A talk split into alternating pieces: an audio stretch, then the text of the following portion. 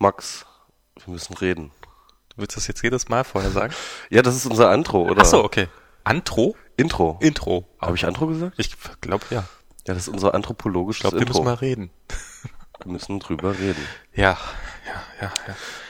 Müssen wir eigentlich gar nicht, oder? Eigentlich, eigentlich wollen wir ja mehr. Das ist ja, Ja, wir müssen. Wir, das ist durchaus freiwillig. Das ist mehr so Druck. Also das ist so, das ist so ein Rededruck. Ja. Also ich spüre so einen Druck. Ich, ich muss über bestimmte Dinge reden. Das sind die, die, die brennen mir auf den, auf der Zunge. Genau. Im Gegensatz zu, ich probiere jetzt mal eine total dämliche Überleitung hinzubekommen. Im Gegensatz zu, ähm, ist ja nicht so, als ob wir jetzt unter Zwang stehen würden, als ob wir keine Freiheit hätten. Freiheit. Ding, Freiheit ding, ding. Wie die Freiheit von der Tastatur. genau die Tastaturfreiheit? Hm. Nein. Tastaturfreiheit. Das ist Niger mit den Tasten. Ich, ich will ja übrigens ein bisschen drauf achten. Wir haben letztens so ein Gespräch mit so äh, jemandem, der unser Podcast hört und der meinte, man merkt bei mir durchaus, dass ich weniger Podcast-Erfahrung habe, weil ich auch so viel Äs sage. So. Ja, das kann man, ähm, ähm, ähm, wie merkt man das? Ähm, Ich, ähm, ist ähm, eigentlich, äh, eigentlich erstaunlich, dass du davon mehr hast als ich. Nein, dass du mehr, was? Dass, dass, dass, dass du mehr ähen sollst als ich, weil ich äh eigentlich durchgängig. Du bist der erste Äh? Ich äh am meisten. Lass ich habe mir mal mal eine die Zeit lang User voten lassen. ich, ich, ich bin, hier, ich bin am ästen. Genau. Ich hatte mir zwischendurch mal angewöhnt, was, was total doof kommt, äh, Sachen dann wieder zu, zu wiederholen, anstatt zu ähm. Also wenn ich zwischendurch dann das Gefühl hatte, dass ich jetzt irgendwie äh sagen möchte, so weil ich nachdenken musste, habe ich nochmal gesagt, was ich gerade gesagt habe, kommt total dämlich an. Hm. Also, Aber ich, irgendwie kommt man doch sehr, immer dämlich an, oder? Wenn man sich selber hört. nee, also ich, ich ähm, nö, bei mir ist es. nö. Also ich, ich, ich, ich habe mich mit abgefunden. Okay. Das ist, ich habe mich an meine Das stimmt, das ist, das ist auch so eine Sache, ne? Man gewöhnt sich dran irgendwie. Ja, ja. Man gewöhnt sich. Das Was ist nicht so, das ist aber nicht so irgendwie, hey, das bin ich, sondern das ist mehr so, ja, ja, der Typ, der, der macht öfters Podcasts. Genau. Ich habe da irgendwas mit zu tun. Ah, ich höre den Scheiß nicht. Aber, aber so richtig anhören ja, mache ich ja. das auch Ich nicht. lad's mir runter. Ich behaupte Genau. immer, ich habe es gehört, aber ich lad's mir nur runter. Genau. Aber ich lasse es jetzt mal so im Netz stehen, auch wenn die Leute äh, jetzt mich dafür halten. Dass, ne? Genau, genau so. Ja, und ähm, ähm, worüber reden wir denn? Ja, wir wollten doch da mit diesem Apple. Genau. Das ist jetzt, ich, ich, das ist jetzt der zweite Podcast hintereinander, wo es nur um Apple, also nur um das iPad geht. Ja, genau. Wir müssen dazu sagen, Max Winde macht ja auch diesen äh, hervorragenden Podcast Mobile Max, so mit Tim Pritloff und Dennis. Dennis Ahrens Ja. heißt er. Dennis wie? Ahrens. Ahrens. Dennis Ahrens und, äh, da manchmal haben- noch Huckel. Da haben sie natürlich auch, ähm, da haben sie natürlich auch das letzte Mal natürlich über das iPad geredet. Ich glaube, wir haben drei Stunden lang dieses Gerät zerlabert. Echt? Ja. Ja, ja. Ich habe es mir nicht, natürlich nicht angehört. Ja, selbstverständlich. Beziehungsweise ich habe nur natürlich, ich habe ich hab nur angefangen. Ich habe gerade auf dem Weg hierher, habe ich angefangen, den Podcast zu hören. Und ähm, die Analysen stiegen gerade so ein und, äh, und was jetzt so doof ist und was jetzt gut ist. Und seid ihr eigentlich zu einem Ergebnis gekommen, ist das iPad als ein vollwertiger Computerersatz denn möglich oder braucht man immer auch noch einen anderen PC zum Synken und Krams und so? Ähm, darum ging es uns gar nicht. Also ähm, Doch, wir sind schon, wir sind schon zu dem. Punkt gekommen, dass man auf jeden Fall das Gerät noch braucht und dass man stärker braucht, als wir, als, als, als wir es uns wünschen würden. Also zum Beispiel was Tim, woran es ihm total mangelt, ist eine Möglichkeit, das Gerät direkt zu backuppen, also ein Backup anzulegen, ohne irgendwie ähm, das an einen Rechner anschließen zu müssen, was ich total nachvollziehen kann, weil wenn man irgendwie seiner, also wir, wir sind jetzt von der Perspektive ausgegangen, man drückt das seiner Oma in die Hand, ähm, damit die auch ein bisschen im Netz rumsurfen kann, dass man alles mitkriegt und mit ihrer Digitalkamera und weiß ja teuer was. Und von der Digitalkamera will man ja schon ganz gerne mal ein Backup haben und ähm, das wäre jetzt technisch überhaupt kein Problem, das über WLAN oder sowas zu machen, da irgendwie zu so einer Time Machine. Aber gibt's halt im Augenblick noch nicht. Das andere ist, es hat keine Kamera eingebaut, was gerade für die Oma-Fähigkeit ganz wichtig ist, weil so iChat, Videotelefonie war ja schon eine geile Sache. Mhm. Und ähm, worauf war man noch? Ja, es ist, es ist kein Standalone-Gerät. Es ist ganz offen, es ist, es ist im Es ist Augenblick. also doch nicht für Oma. Es ist eher das Zweitgerät für den äh, Bohem zu Hause. Ja, wahrscheinlich eher das Drittgerät, oder? Ja, das Drittgerät. Also ja, zwischen Notebook und iPhone. Ähm, ja, am Anfang schon. Ich, ich, ich glaube auch, aber da, da, da greife ich jetzt schon weit, zu weit vor. Also es gab ja nun in den letzten Tagen gab es ja nur eine Menge Aufregung über das Gerät, ge- gerade in der FAZ. die ja, ähm, wie ich finde, erstaunlicherweise den, den alten guten Hackertugenden nachtrauert, dass man, dass jeder seinen Computer programmieren kann und ähm, dem viel Pla Raum gibt. Trauern Sie? Ich dachte, das war eher euphorisch. Äh, ah, diese ganze Technikgeschichte ist vorbei und jetzt sind endlich wieder alle Konsumenten. Ach so, dann habe ich das, dann habe ich das falsch verstanden. Ich habe gestern, hast du von, äh, wie heißt der Jörg? Kantel? Jörg Kantel diesen Artikel Dem, gelesen. dem Schockwellenreiter? Dem Schockwellenreiter. Den habe ich nicht gelesen. Oh, aber der, der, ganz, traut ganz- dem nach. ja, aber richtig, Ja, aber ja. richtig. Ja, und den, den würde ich an, als erstes allen gerne entgegensteuern. Äh, übrigens, das ist das erste Gerät seiner Art. Das ist die erste Generation, die ist noch lang nicht fertig. Ich glaube, da äh, hat Apple noch ähm, Großes mit vor. Und ähm, also ich finde, ich finde diese ganze Diskussion, die sich ja nun, wollen wir die nochmal zusammenfassen oder ist das überflüssig? Ja, doch, können, können wir, doch, ich, ich finde, das ist ja die grundsätzliche Diskussion. Also wir wollen jetzt hier nicht die, äh, die Apple-Fanboys geben und jetzt irgendwie äh, äh, das neue iPad bejubeln, sondern wir wollen natürlich unser unser Podcast ist ja dieser dieser äh, diese gesamtgesellschaftliche Sicht ja auf die Technologie, auf die Gesellschaft und da äh, spielt für uns ja auch eher die Rolle, was macht Technologie, was macht das iPad mit der Gesellschaft? Was hat das für eine politische, gesellschaftspolitische Auswirkung? Ja, da ist ja nun äh, Schirmacher sehr strikt der Meinung, dass es das Web verändern wird, wie es jetzt äh, beenden wird, quasi, wie es jetzt gerade ist. Bezieh beziehungsweise, ich glaube, äh, mit einem Vorurteil aufräumt, ja, also er meint, dass äh, das Ganze alles offen und äh, CC und Open Source und Bloggen und und mit allen Sachen offen umgehen und so, dass das eine Ideologie wäre, ja. Ja. Und äh, diese Ideologie aber schon seit immer eigentlich eher einen marginalen Bruchteil äh, ausmachte und eigentlich nicht wirklich die vorherrschende Meinung de, der Bevölkerung ist, sondern eben nur eine sehr, sehr kleine, aber laute Minderheit ist, ja, die das irgendwie toll findet und fordert. Womit er rein zahlentechnisch nicht ganz unrecht hat. Ja. Ähm, und dass äh, diese Minderheit jetzt aber sozusagen ähm, halt mal einen Maulkorb bek- äh, verpasst kommt, weil Steve hat halt, hinge hat halt hingerotzt, das iPad, das äh, absolute Null äh, Partizipier Open Dings. Äh, Sag, sagen wir es, man kann es eigentlich ganz kurz zusammenfassen. Ähm, seine Behauptung ist, dass das iPad Antithese. dadurch die, die, die Blogger äh, unmöglich macht äh, oder verhindert, den Maulkorb verpasst, indem er ihnen die Tastatur wegnimmt, quasi.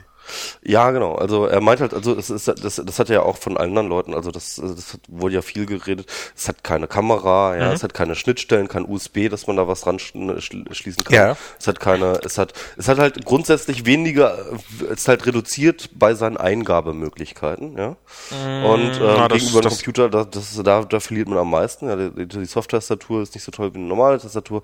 Man hat keinen USB-Eingang, man kann also keine Kameras und externen Geräte ranschließen. Es hat keine eigene Kamera. Es ist halt, es ist eben Konsumerding. Ja, das ist halt auf Konsum ausgerichtet und nicht aufs Produzieren.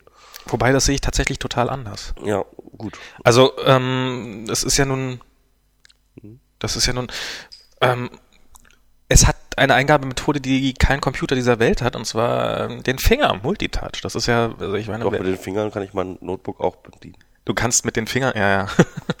Also die Tastatur, also jede Tastatur bedient man mit den Fingern. Das stimmt, aber du hast äh, dieses, also wir, wir haben ja bisher noch nichts gesehen, außer dieses äh, bei der, bei der Keynote, äh, ich, ich habe mir die selbstverständlich, äh, ich bin der Apple-Fanboy, ich habe mir die selbstverständlich angeguckt und äh, da habe ich die Demonstration von Brushes gesehen. Das ist so ein Malprogramm, wo man mit dem Finger quasi ähm, pin, mit einem Pinsel malen kann. Das ist, ähm, ich habe mir das gekauft. Beim, mein, meine Version ist irgendwie kaputt. Das sieht immer alles scheiße aus, was ich damit mache. Auf dem iPhone jetzt. Auf dem iPhone, ja, also es, ich kann es halt nicht. Ähm, das war jetzt der Versuch eines Witzes. Da müssen wir ein Lachen einspielen an der Stelle, damit die Leute verstehen, was ich. Ja, Mhm, genau. ja. Und Mann, hast du ein Pegellachen. Ähm, Lachen ist immer laut. das ist immer laut, ja. Und jetzt hat er diese Software fürs iPad angepasst und schon auf der iPhone-Version hat jemand für äh, den New Yorker drei Titelbilder, also drei Coverbilder für den New Yorker, also dieses Magazin aus New York, glaube ich auch, sind entstanden auf dem iPhone mit dieser Software Brushes. Also das ist ähm, das dieses dieses neue Display, dieses Touch, das hat so viel kreatives Potenzial. Ich glaube, das, äh, das, das erahnen wir noch nicht mal. Ja, das ist, eine interessante, äh, das ist ein interessanter Blickpunkt. Aber äh, also bevor wir da die Antithese aufstellen, Wo- lass uns noch mal, ganz- okay, okay, lass uns ja. das nochmal ganz kurz durchgehen. Ähm, also ich sehe das ja ähnlich, also beziehungsweise Mist. ich habe da auch meine Bedenken. Aber ähm, also das ist so ein Blogtenor, den äh, auch Schirmacher da zusammenfasst. Ähm, also hattet ihr, glaube ich, auch im Podcast ges- gesagt, also der Typ, der meint irgendwie, ja, mit dem iPad hätte ich nie angefangen zu programmieren und so ein Scheiß, ja. Das, Ähm, das war der eine Gründer von äh, Twitter, der Genau. das gesagt hat. Alex, Alex Payne oder irgendwie Ja, sowas. der heißt hat gesagt, hätte er, wäre wär er sozusagen mit dem iPad aufgewachsen, dann hätte er nie angefangen zu programmieren, weil er da nie gesehen hätte, dass da eine Schnittstelle. Ähm, man muss schon sagen, also ich finde schon, es gibt definitiv, äh, und das ist das, was er aufmacht, ist ja eben nicht nur das Gerät an sich, sondern natürlich auch die komplette Bespielbarkeit mit Software über den iTunes Store, Mhm. der natürlich selbst auch schon die Antithese jeglichen offenen Systems ist. Ja. Das ist das restriktivste und schlimmste, ähm, äh, äh, restriktivste und schlimmste Plattform, die, glaube ich, je existiert hat. Schätze ich mal. Mm, nein. Na gut. Also, ähm, also würde ich es mal so sagen. Persönlich kannst du ja gleich nochmal sagen, was da Ja. restriktiver ist, aber auf jeden Fall, ähm, äh, also der iTunes Store ist jeden Fall, der, der App Store ist alles andere als eine offene Plattform. Ja, und, ähm, und es ist so, dass äh, da sehr, sehr willkürlich teilweise und absurd äh, ähm, die Programme durchgewunken oder eben nicht werden. Und äh, da habt ihr auch, glaube ich, auch schon ganz oft drüber geredet. Das heißt also, ähm, es gibt eine Geschlossenheit des Systems auch zur Softwareseite hin, was äh, natürlich viele Vorteile bietet. Also das heißt, äh, es gibt äh, äh, keine Viren, ja, es gibt äh, äh, keine Schadsoftware und keine noch nicht mal schlechte Programme, ja. Man kann eigentlich nichts kaputt machen. Genau, man kann nichts kaputt machen, das ist halt absolut safe. Man wird sich nicht rumärgern, weil man irgendwie eine halbfertige Beta von XY auf dem, auf dem iPad installiert hat, dass das ganze System ausbremst oder kaputt macht oder was weiß ich, ja. Ähm, man hat eben auch keine Hintergrundprozesse, die ja auch mal Ärger machen. Man hat, ähm, man hat auch keine, und das hat Schirmacher nochmal hinaus, äh, auch rausgehoben, äh, man hat fast keine Konfigurationsmöglichkeiten, ja. Das Ding ist einfach so fertig, ja, irgendwie und äh, äh, take it or leave it, ja. Das ist halt nicht so, Ja. ähm, ich, äh, ich mache mir mein ähm, äh, Personal-System und stelle mir alles so genauso ein, wie ich das haben will, sondern wir haben jetzt genau die Voreinstellung getroffen, die es für alle jetzt sinnvoll ist und Finger weg, ja. Das ist so, so, also diese Finger weg äh, äh, Philosophie von Apple, die seine Vor- und Nachteile hat und und für Schirmmacher ist es dann eben ein absolutes Statement von Steve Jobs als der große Technologieguru, ähm, dass das sozusagen die Zukunft des Computings liegt in der Geschlossenheit, liegt in dem ähm, äh, Consumer-Bereich, also Konsum, nicht mehr Prosumer, ja, wie man das mal so gesagt hat. Äh, das war ja so ein, äh, so ein, so ein Bullshit-Word. Äh, Na, äh, Prosumer war ja eigentlich was anderes. Prosumer ist ja, ein, also so- soweit ich das kenne, so eine äh, Kundenschicht. Also es sind nicht die Konsumer, nicht so die billig, also bei Kameras jetzt nicht die billigen Knipsen und es sind auch nicht die mega teuren Profikameras, sondern es ist so für den engagierten Hobbyfotografen, der aber durchaus bereit ist, auch richtig Kohle für sein Hobby zu lassen. also Prosumer von wegen Pro, äh, Professionals. Also ja. so die, die Zwischenschicht Ja, zwischen Consumer und Prosumer, so kenne ich das nur. Ähm, dann- ich meinte jetzt jedenfalls diese, diese, also jemand, der auch contributed, also Ach so, Also jemand, der, der Inhalte erstellt, also jemand, äh, äh, also ganz oft, also die, diese Web 2.0, sag ich mal, wenn man das jetzt wirklich so sehen will, Ideologie, ja, ist ja, ähm, äh, der Nutzer will nicht mehr einfach nur bespielt werden, ja, sondern der Nutzer will eingebunden werden, der will partizipieren, der will Inhalte erstellen, der will in Dialog treten, etc., ja. Das ist ja sozusagen das, was äh, wir seit dem Gluten Claim Trust äh, äh, Manifest sozusagen überall hören ähm, was ja auch schon seit den 90ern gibt, ne? Aber auf jeden Fall, ähm, das ist so, so, so die große Netzideologie sozusagen wird so dargestellt. Und das iPad ist die absolute Antithese dazu. Es ist halt so, nein, der Consumer, der will überhaupt nicht partizipieren, der will, der will einfach, der will tolle Bilder sehen, der will seine, seine, der will nur die FAZ lesen, ja, und ähm, äh, das ist jetzt ein bisschen überspitzt, äh, und äh, Filme gucken, der will konsumieren. Und das Ding ist ein Kons Konsumding, ja. Also irgendjemand meinte, er hätte das Ganze auch als eine Fernbedienung, ja, es hätte etwas von einer Fernbedienung. Das war der Kantel. Hä? Der Kantel, der Jörg Kantel, der Schockwellenreiter, der den Ah, okay. Artikel, das, das ist eine Überschrift war genau diese. Fernbedienung fürs Web sozusagen. Ne? Ich würde übrigens geil finden, ähm, wenn es das natürlich, stärker wäre. natürlich ist das ein feuchter Traum ja, für Ja. die Verleger. Ne? Das muss man sich einfach mal dazu sagen. Ja? Das ist der feuchte Traum von den Verleger, so wie das dann dargestellt wird. Das heißt also, okay, hey, Moment mal, das mit diesen Blogs und so, das war alles nur ein Gespenst. ja. Das ist nur so mal kurz rumgespukt, aber in Wirklichkeit, und jetzt mit diesem iPad kommt da jetzt wieder der, der Kunde, der Zeitungsleser, den wir wieder einfach sozusagen als Journalisten, als Verlag wieder ähm, den Content liefern können.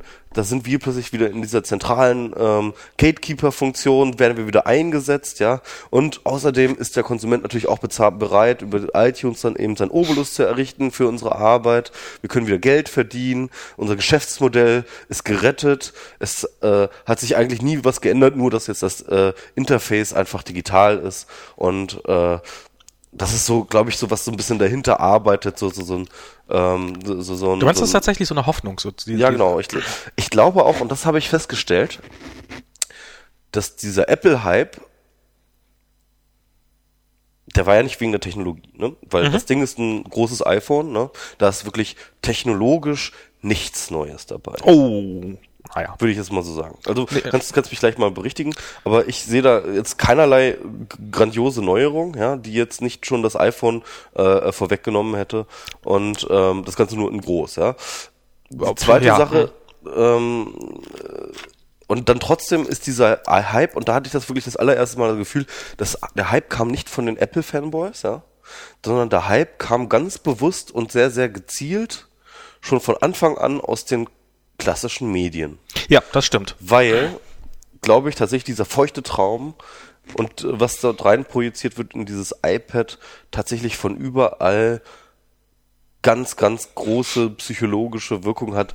Hey, Moment mal, da ist uns der Messias erschienen, der wird kommen und uns retten.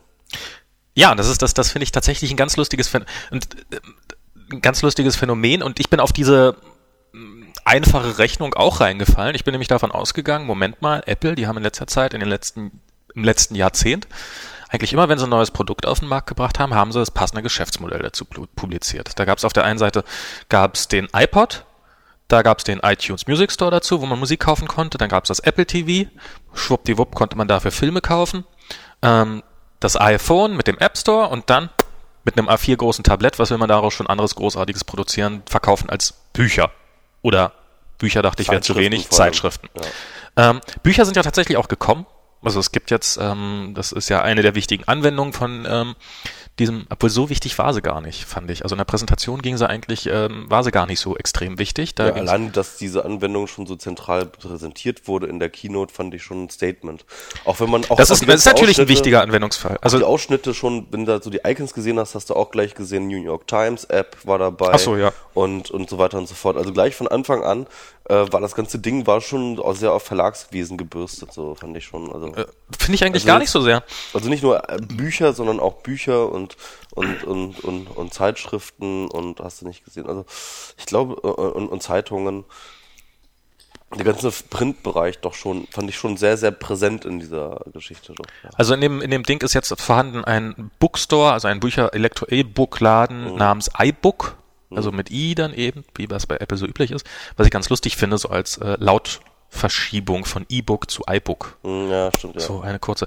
Und ähm, Aber vor allem, weil es auch iBooks ja auch schon gab. die gab es ja Also, schon, das war schon äh, mein Apple-Laptop. Darum Ja, habe ich ja. gedacht, der Name wäre ein für alle Mal verbrannt. Ja, ja, eigentlich schon, ne? Aha. Aber naja. Naja, haben sie halt recycelt. So, ähm, und da kann man eben sehr bequem Bücher kaufen und das geht halt wie bei Amazon E-Books und ja, jetzt, jetzt schon, schon setzt die Verschiebung ein. Ähm, und mit, mit diesem Kindle-Gerät und das geht Apple-typisch wahrscheinlich extrem bequem und es sah auf jeden Fall ganz toll aus, wie Steve das da vorgeführt hat. Ähm, ja, und, und das, das hat er nicht, das haben sie nicht für die Magazinbranche gemacht, wo ich, wo ich es für wesentlich naheliegender gehalten äh, hätte, weil ich kannte mir, ähm, dass man jetzt quasi eine, ähm, dass man Nachrichten so präsentiert, also ich habe ich hab mir Folgendes vorgestellt. Ich habe ähm, ich habe mir eine bessere Integration ins Wohnzimmer vorgestellt, und zwar mit die Möglichkeit, dass es tatsächlich eine Fernbedienung ist, im Sinne von, dass man auf dem Gerät sagen kann, ich möchte jetzt gern dieses Video gucken und dann geht der Fernseher an und spielt dieses Video ab. Wer nun mit eben auch mit dem Apple TV im Zusammenspiel überhaupt gar kein Problem gewesen. Das ähm, könnten sie problemlos hinbekommen. Und da dachte ich dann so, naja, kann man schön Artikel drauf lesen, Nachrichtenartikel und man kann eben, wenn ein Video dazu ist, dann kann man das Video direkt auf dem iPad abspielen. Man kann aber auch mit dem Klick eines Buttons eben das allen in der Wohnung zeigen und kann das Video auf dem Fernseher abspielen. Und es hat für mich, ähm, und, und man kann eben, es gibt diesen App Store oder diesen, diesen Store, den Apple ja schon seit einiger Zeit hat und über den hätte man diese Artikel kaufen können. Klingt für mich wie, ja, so, klar, warum sollten die das nicht tun? Haben sie aber nicht gemacht. Weiß der Teufel warum. Und das war der Aufschrei der Verlagsbranche, die man da ein bisschen gehört hat, dass sie nicht gerettet worden sind. Ich, ich glaube, ganz ehrlich, ja, ähm, die Verlagsbranche, beziehungsweise die ähm, Aktualitätsverlagsbranche, nicht die Buchverlagsbranche, ja, ähm, die sind zu zickig, um sich auf so einen Store zu einigen. Die wollen alle ihr eigenes App. Ähm, das war, ähm, bin ich mir ehrlich gesagt, also ich ich habe mal Geschichten gehört, wie der iTunes Music Store nach Deutschland gekommen ist. Und ähm, nun denkt man ja, dass das so sei, dass Apple sich da mit jedem hinsetzt und sagt, hey, wir wollen übrigens auch in Deutschland einen Store aufmachen und wie viel Geld wollt ihr denn haben und so. Und dann macht man Verträge und dann kriegt man irgendwann die Musik geliefert und stellt die rein und dann sind alle glücklich. Ähm, die Realität war, sah wohl eher so aus, dass Apple hat diesen Store aufgemacht, auch in Deutschland, hat die Musik verkloppt quasi. Ohne Lizenzen? Ohne Lizenzen. Und dann sind die äh, Musiker gekommen, also die, die, die, die Labels gekommen und haben gesagt, Apple, das sind unsere Anwälte, setzt euch zusammen. Und dann hat Apple einen großen Batzen Geld genommen und hat gesagt, guck mal, das ist euer Anteil. Wollt ihr den oder wollt ihr den nicht? Hm. Und daraufhin haben die äh, Labels wohl gesagt, okay, Deal. Hm. Also. Wobei, als sie äh, geöffnet haben, da waren die Umsätze ja nicht wirklich so groß. Da war ja noch das unter 1%, äh, waren ja die Online-Verkäufe damals. ja, aber haben oder nicht haben. Ja, klar, aber diese unter 1%, im Grunde genommen, das Einzige, womit sie sie cashen konnten, war jetzt nicht das Geld, sondern die Zukunft halt, ne? Natürlich hey, schon ein bisschen auch die Option auf die Zukunft. Wir haben hier die Vertriebsplattform der Zukunft. Seid dabei oder seid nicht dabei. Also wie gesagt, ich, ich kann, ich kenne das als Anekdote, ich weiß nicht mal, ob es stimmt. Aber dass das auch bei der Musikbranche durchaus mit ein bisschen äh, Zuckerbrot und Peitsche abging, das äh, kann ich mir sehr gut vorstellen. Mhm. Und nun ist es ja auch ein offenes Geheimnis, dass ähm, Apple ja immer diese 99 Cent Preise haben wollte beim iTunes Store. Die Labels ja eigentlich von Anfang an Preise frei, quasi frei festlegen können wollten und ähnliche ja, Sachen. Und ich glaube, das ist auch echt eine verdammt harte Verhandlungsstrategie äh, seitens Apple, die dahinter steckt. Dass, ähm ja, auf jeden Fall. Und ich glaube auch, dass die Verlage sich darauf nicht einigen hätten können. Also, äh, da das haben sie beim Kindle gekonnt. Warum ja? sollen sie das? Beim, Kind, beim Amazon Kindle könnten sie das. Achso, du meinst die Nachrichten, äh, News? Ja, klar. Also, ähm, da bin ich mir ziemlich sicher, weil, also erstens wollen die alle ihre eigene App, weil das, das finden sie schick, ja. Ähm, die werden sich natürlich noch wundern, wenn die Leute haben natürlich keinen Bock irgendwie für zehn verschiedene Zeitungen, zehn verschiedene Apps drauf zu haben, ja. Und ähm, dann haben sie natürlich durch diese Apps natürlich auch die Möglichkeit, selbst Preise festzulegen, ja. Mhm. Äh, Na, auch nicht beliebig. Auch, auch bei den äh, In-Store, In-App-Käufen. Also das mhm. ist, ähm, wenn man beim iPhone. Nicht, beliebig, aber es ist ein freier, sag ich mal, ja. Also wenn Apple halt so einen zentralen Store gemacht hätte, dann hätte es gesagt, ähm, wie es halt überall Politik ist, alles klar, 99 Cent pro Artikel, ja, so ist es bei den, in, ach so, ach so, so meinst Überall, du das? ja. In, also ein Artikel kostet 99 Cent Bums, ne? Da hätten sich die Ja, aber gerade bei den iBooks auf dem, äh, auf dem, auf dem iPad ist es ja so, dass, ähm, da können ja die, die, die Verlage komplett frei die, zumindest die Buchpreise bestimmen. Mhm. Das ist, da gibt's keine solche Grenzen wie bei, ähm, wie, bei, wie, wie beim App Store oder sowas, sondern da können die einfach sagen, ich hätte gern den und den Preis und dann kriegen sie den. Ja. Und das ist ein großer Unterschied zum, zum, zum, zum Kindle von Amazon, wo, ähm, wo alle Bücher 9,99 Dollar kosten, was den Verlagen total stinkt, dass sie ihre neuen Bestseller dafür 9,99 verkloppen müssen. Hm. Die Katze im Mauz, was macht die denn? Naja, ich wird schon aufhören. Mhm. Ja, ähm, auf jeden Fall, was ich. Ähm, ich glaube, die Katzen wollen wieder zu mir, oder? Ja, ja. Die Miezen. Ja. Naja. Ja. ja, und ähm, insofern glaube ich, ich weiß nicht, ich kann, ich kann mir auch vorstellen, dass die Software einfach noch nicht fertig ist. Ich kann mir auch sagen, dass äh, denken, dass Steve Jobs sagt, äh, what the fuck, warum soll ich hier, die sollen Webseiten machen. Verlage macht äh, News, Nachrichtenverlage macht Webseiten, wie er es bisher macht. Das ist, ähm, ich habe Das das. sagst du, aber das, äh, die Verleger sehen das. Die Verleger wollen gerne gerettet werden. Die wollen ganz gerne Geld verdienen, ja. Das ist so Ja, ja, das ist. Das ist eigentlich lustig. Die wollen, die wollen, die, äh, sie haben sich ja zwei Firmen rausgesucht, von denen sie gerne Geld hätten. Von den einen wollen sie es einklagen von Google Ja. und von, den anderen wollen sie es gerne freiwillig haben. das ist, ähm, das ist, das, ich fühle mich jetzt so ein bisschen, liebe Verlage, geht arbeiten. Dann verdient ihr eure eigenes Geld. Ich, also ich, äh, das, was sie tun, ne, das definieren sie ähnlich wie die digitale Bohème ja auch als Arbeit. Ne? Also das, ähm, das darf Obwohl sie wie die digitale Bohem nichts damit verdienen. ja, das ist äh, in der Tat, ja. Also ich meine, ähm, ja, äh, das ist jetzt ein schwieriges Thema, finde ich. Also ähm, inwiefern äh, natürlich ist es, ist es, es wird immer so dargestellt, als hätten die Verlage sozusagen ein gottgegebenes Recht darauf, mit Journalismus Geld zu verdienen, ja. Und ähm, aber es ist natürlich so, und der, der Witz ist ja natürlich, also das hast du ja auch das letzte Mal, glaube ich, kritisiert, ähm, dass sich die dann hinstellen und dann irgendwie von Maoismus und Sozialismus oder sowas reden, ja. Dabei Ja. ist halt einfach der Markt, der ihnen da die Preise kaputt macht. Ähm, ich denke aber trotzdem, ähm, ich, ich glaube trotzdem, dass es gut wäre, wenn man mit äh, jo gutem Journalismus Geld verdienen würde. Ja, selbstverständlich. Weil ähm, dann hätte man mehr guten Journalismus. Ja, die Frage ist leider nur, so, ja. die, die Frage ist nur, Das ist ja nicht, nicht leider so und deswegen finde ich das finde ich das auch gar nicht schlimm, wenn die Verlage da jetzt ähm, auch gerne händeringend nach so Möglichkeiten suchen. Nein, das ist- Obwohl das- da manchmal ein bisschen putzig bei aussehen. das ist, das, das finde ich ja auch, ähm, ich, ich finde es, ähm, Das kannst du mal ganz kurz für die restlichen Apple von Boys mal bitte beschreiben, mir wird schlecht. gerade tun. Ja, ja, mir, ich, ich, ich habe überlegt, ob ich, ob ich dieses, aber Ja. ich glaube, Äh, ich glaube, das wird mir, das wird mich Follower kosten, wenn die erfahren, dass ich sowas zugehe. MS Pro macht gerade mit seinem iPhone sein Bier auf. Und Genau. das war das ihr seid live dabei und zwar akustisch. Einen Moment. genau. Und wenn das Display dann krack, so. knackt, dann, dann könnt ihr live hören, wie MS Pro um sein iPhone Nein, weint. nein, nein, nein. Jetzt ist das iPad draußen sozusagen das neueste Gadget. Damit ist eigentlich das iPhone als, sag ich mal, so sakrales Objekt entwertet Mhm. und kann durchaus die Standardfunktion eines normalen Telefons auch annehmen und zwar als Bieröffner dienen. Ah, okay, ja. Ne? Außerdem Und kannst du- sind Telefone sonst da? Du kannst ja mit deinem eh nicht tessern. Cheers. Ähm, wo waren wir jetzt gerade stehen geblieben? Ach so, ja, ich finde natürlich auch sehr wohl, dass man mit, äh, mit, mit gutem Journalismus äh, sehr gerne gutes Geld verdienen darf oder sollte. Ähm, das Problem ist einfach, dass das so getan wird, äh, nach wie vor, als ob mit Print immer Geld verdient worden wäre, indem die Leute das bezahlt hätten, ähm, mit, ähm, mit, mit digitalen Inhalten aber äh, das nicht möglich sei. Sondern das ist, nun ist das aber so, nun ist mir gerade vorhin passiert, dass ähm, äh, ich war an einem U-Bahnhof und da stand so ein Zeitungsabonnementverteiler rum und ähm, und der hat so und war so, du solltest ein Probeabonnement nehmen und der hat dann einfach mit Zeitungen rumgewählt und dann ging jemand vorbei und nahm den so eine Zeitung aus der Hand und ging einfach weiter.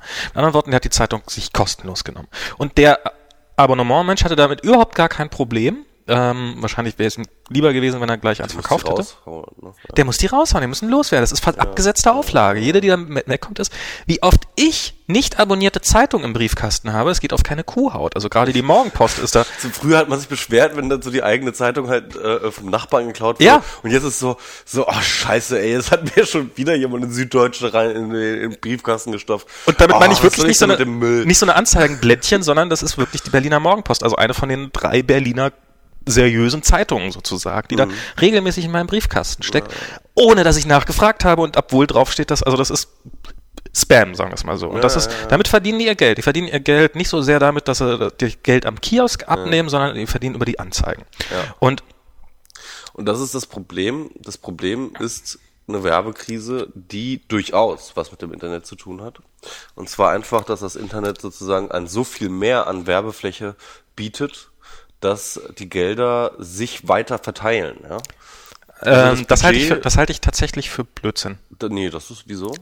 Weil es geht ja nicht darum, wie viel Werbefläche gibt es, ähm, sondern Werbefläche kann ich theoretisch beliebig viel verschaffen, sondern wie viel Aufmerksamkeit von seitens meiner Nutzer kriege ich. Also ich bezahle nicht dafür, dass irgendeine Fläche mit Werbung vollgeplastert wird, sondern ich bezahle für die Aufmerksamkeit, die ich dafür kriege. Und ähm, die Aufmerksamkeit der Nutzer oder der Leser oder der Konsumenten oder wie auch immer, ist ein genauso begrenztes Gut, wie es vor zehn Jahren war. Ich kann nicht mehr als 24 Stunden am Tag äh, Nachrichten konsumieren, beziehungsweise es gibt da eine Grenze und und davon hängt das sehr stark ab. Also ich glaube nicht, dass es wirklich was damit zu tun hat, dass, der, dass die Menge der Werbeflächen massiv zugenommen hat.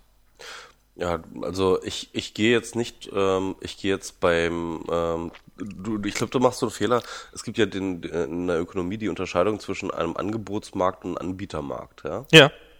Und ähm, ich glaube, dass das Gesamtbudget für Marketing ähm, insgesamt gleich geblieben ist der Firmen, ja. Also Ja. das Angebot ist gleich geblieben. Ja. Und ähm, dieses Angebot sich aber halt viel weiter verteilt einfach, ja. Ähm, früher hatte man eben relativ klassische Wege, ja, wo man dann sozusagen als Zeitung auch an einer sehr zentralen Stelle saß.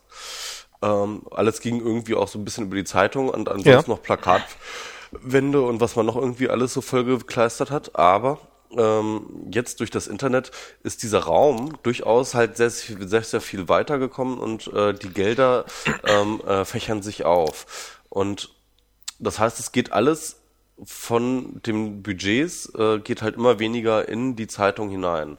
Ja, in die Zeitung, klar. Ja, also ja, genau. Und das ist und das ist deren Problem. Ähm, Also- aber es wird, es wird trotzdem, also es wird, ähm, ich, ich glaube, das ist nur eine Phase, oder ich, ich, ich hoffe darauf, dass es eine Phase ist, dass, ähm, dass diese Aufmerksamkeit, also dass, dass, dass ähm, diese Aufmerksamkeit tatsächlich, äh, Quatsch, dass, dass diese Werbepreise, dass, dass sich dieses Geld so verteilt, sondern dass es dahin geht, dass wer tatsächlich mehr Besucher hat, dass ja, wenn ich, wenn ich meinen Kunden, wenn ich meinen Kunden mehr Aufmerksamkeit bieten kann, ähm, dann haben, dann, dann, dann, dann, dann, dann ist das auch mehr wert. Auch, auch im, im Digitalen. Also ich meine, ähm, ich bin ja nun an AdNation beteiligt hier mit diesem, diesem ganz, ganz furchtbar bösen Stimmt, du bist ja Werbenetzwerker. Werber. Du bist Und ja Werber. Bin ein Stück weit Werber. Und, ein, und eines der wichtigsten Argumente, was wir immer hatten, war, ähm, bei uns läuft nicht jeden Tag, oder was wir nach wie vor haben, äh, bei uns läuft nicht jeden Tag Werbung auf den ganzen Blogs, sondern das ist, das ist nicht, das ist nicht irgendwie äh, und da noch ein Leer-Ad und da noch was und hier noch was, was du wegklicken musst, sondern das sind Blogs, auf denen ist normalerweise relativ wenig Werbung und dann kommt plötzlich Werbung und dann hast, hast du hast du auch eine gewisse Aufmerksamkeit dafür. Und da haben die Kunden gerne gesagt äh, äh, oder oft gesagt, ja, das ist es uns wert. Dafür zahlen wir auch ein bisschen mehr. Und dafür zahlen sie dann im Endeffekt auch mehr. Und dadurch äh, haben wir es dann auch geschafft, äh, mehr als die üblichen Vermarkter da an Geld raus, äh, mehr Geld als die, als die üblichen Vermarkter rauszuholen. Zumindest pro Kampagne. Ob das jetzt über die Gesamtlaufzeit immer noch stimmt, ist eine andere Frage, aber egal. Und ich glaube, darum geht's. Und insofern kann ich mir gut vorstellen, dass so wie die Kosten massiv sinken für Druck, für Vertrieb, für ähm, weiß Ja, der Teufel was. Schon. Also das, was mit den Obolus, den man für die Zeitung bezahlt hat, den hat, der ging eigentlich mehr oder weniger komplett in den Druck rein. Ne? Genau. Ähm, und äh, das, das, das wiegt sich auf. Das heißt, wenn ich jetzt irgendwie ins Netz gehe und dort publiziere, dann habe ich eben äh, viel, viel geringere Distributions- und äh, Druck- und Materialkosten und kann deswegen und, und, und ungefähr, und das kommt ungefähr pro Stück eigentlich auf das Geld, was ähm, äh, was vorher die Leute äh, bezahlt haben. Aber wir müssen ja die, äh, die fest, müssen ja feststellen, dass die Verlage deutlich weniger Geld haben. Es ist ja so. Das ist ja kein, das haben sie sich ja nicht ausgedacht, ja. Das ist ja, sie jammern ja nicht, weil sie äh, einfach nur irgendwie wehleidige Idioten sind oder so, ja, sondern sie haben ja tatsächlich Probleme. Ja. Und ähm, ähm, das heißt also, es kommt weniger Geld rein, ja. Und äh, das muss ja einen Grund haben.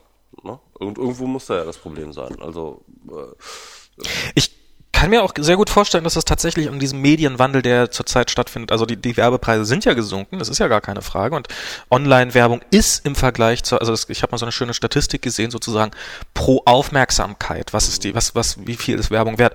Ähm, und da ist es wirklich, dass du mit Online-Werbung im Augenblick mit Abstand die größte Reichweite hast, also dass du ähm, beim Pro- absolut Euro. geringsten Preis pro Euro. Also gibt es einige so Plakatwerbung, ist bizarr überbezahlt, also kriegt nie die Aufmerksamkeit, die es äh, verdient. Ähm, bei Zeitungs, ich weiß gar nicht mehr, wie das bei, bei, bei Zeitungsanzeigen war. Und ja, da muss ich, da muss ich, da wird sich sicherlich auch noch was ändern. Das ist, ich glaube, das liegt auch, das ist, das ist noch eine Mentalitätsfrage. Online-Werbung ist im Augenblick noch nicht so viel wert wie ein Werbespot im Fernsehen, selbst wenn sie achtmal so viel bringt. Ähm, ich glaube, was auch für die Werbebranche oder für die Online-Werbung ein total krankes Bild war, ist diese Fixierung auf Klicks, also dass man nicht dafür bezahlt, oder oft nicht dafür bezahlt, dass man einen Werbebanner zu sehen kriegt, ähm, sondern dafür, dass man ähm, erst für das Draufklicken auf den Werbebanner und ähm, mit anderen Worten, je schlechter der Werbebanner ist, den, den, den mein Kunde produziert, desto weniger muss er am Ende bezahlen. Also je, je, oder je, je weniger das Produkt zu meinen tatsächlichen Lesern passt und je mehr sie davon angewidert sind, desto Werbung, desto weniger muss der Kunde dafür dann bezahlen. Das ist, das ist kein schöner Zustand, aber das ist, ähm, ich, es kann nicht das Ergebnis kann nicht sein, dass man seine Leser beschimpft. Ich sage durchaus, dass man, ich sag, finde es nee, durchaus spannend, wenn man dafür probiert, Geld wieder zu nehmen. Mhm. Ich finde es auch, würde es auch geil finden, wenn man sagt, okay, ich bezahle pro Monat, sagen wir mal, 10, 20 Euro für den Konsum in Summe meiner, meiner Online-Aktivitäten und bin dafür und weiß dafür, dass die, dass die, dass die Redaktionen nicht mehr so abhängig sind von ihren ähm, von, von Werbekunden und äh, sich freier verhalten können, also freier berichten können sozusagen.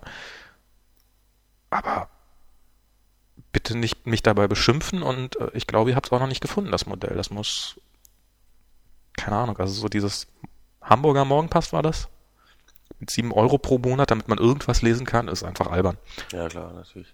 Ähm, ja, also ja, genau. Aber ich meine, äh, aus dieser Situation heraus, ja, ähm, man muss ja auch dazu sagen, dass das Internet hat es nicht geschafft, ein äh, okayes Bezahlmodell, ein allgemeines Bezahlmodell äh, an den Start zu bringen, mit dem man, ähm, wo, wo äh, es eine relevante Masse an Leuten gibt, die halt dort dann entsprechend ähm, so, solche Zahlungen vielleicht auch pro Artikel oder so etwas machen können.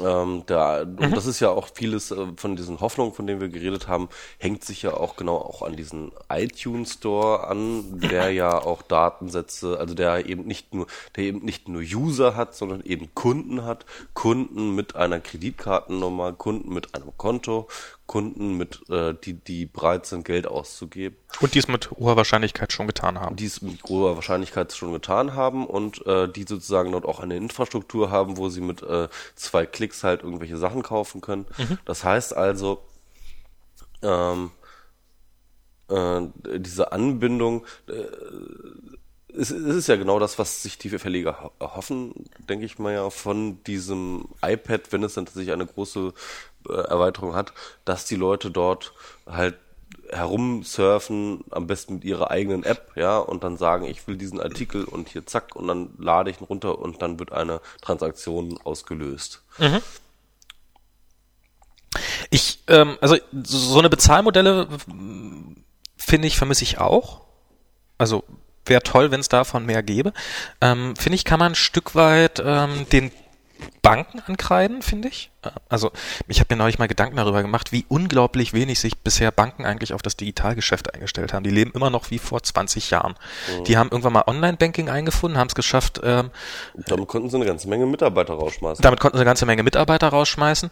Ähm, äh, jetzt hast du deinen Kontoauszug, hast du online und du hast online irgendwas, was bei vielen Banken ja nach wie vor aussieht wie äh, den Überweisungsbeleg von vor 20 Jahren, das ich ausfüllen kann, womit ich Überweisungen ausführen kann. Aber dass ich mal zum Beispiel Zusatzinformationen sehe zu der Abbuchung, die da stattgefunden habe, dass ich also äh, eigentlich, die haben sich darüber hinaus gar keine Gedanken um irgendwas gemacht. Und mhm. unter anderem haben sich ja. keine Gedanken um ein Zahlungsmodell gemacht. Sie hätten mhm. eigentlich, eigentlich wären, hätten sich mal die Banken am besten im europäischen Rahmen zusammensetzen müssen ähm, und ähm, einfach sich mal ein Bezahlmodell fürs Internet ausdenken, was sicher ist, was funktioniert, was, was, was keine exorbitant hohen Kosten an, äh, ähm, an, an ähm, äh, nicht, nicht äh, produziert. Das habe ich ungefähr 48 Mal geähmt in einem Satz. Das waren 49. Ähm.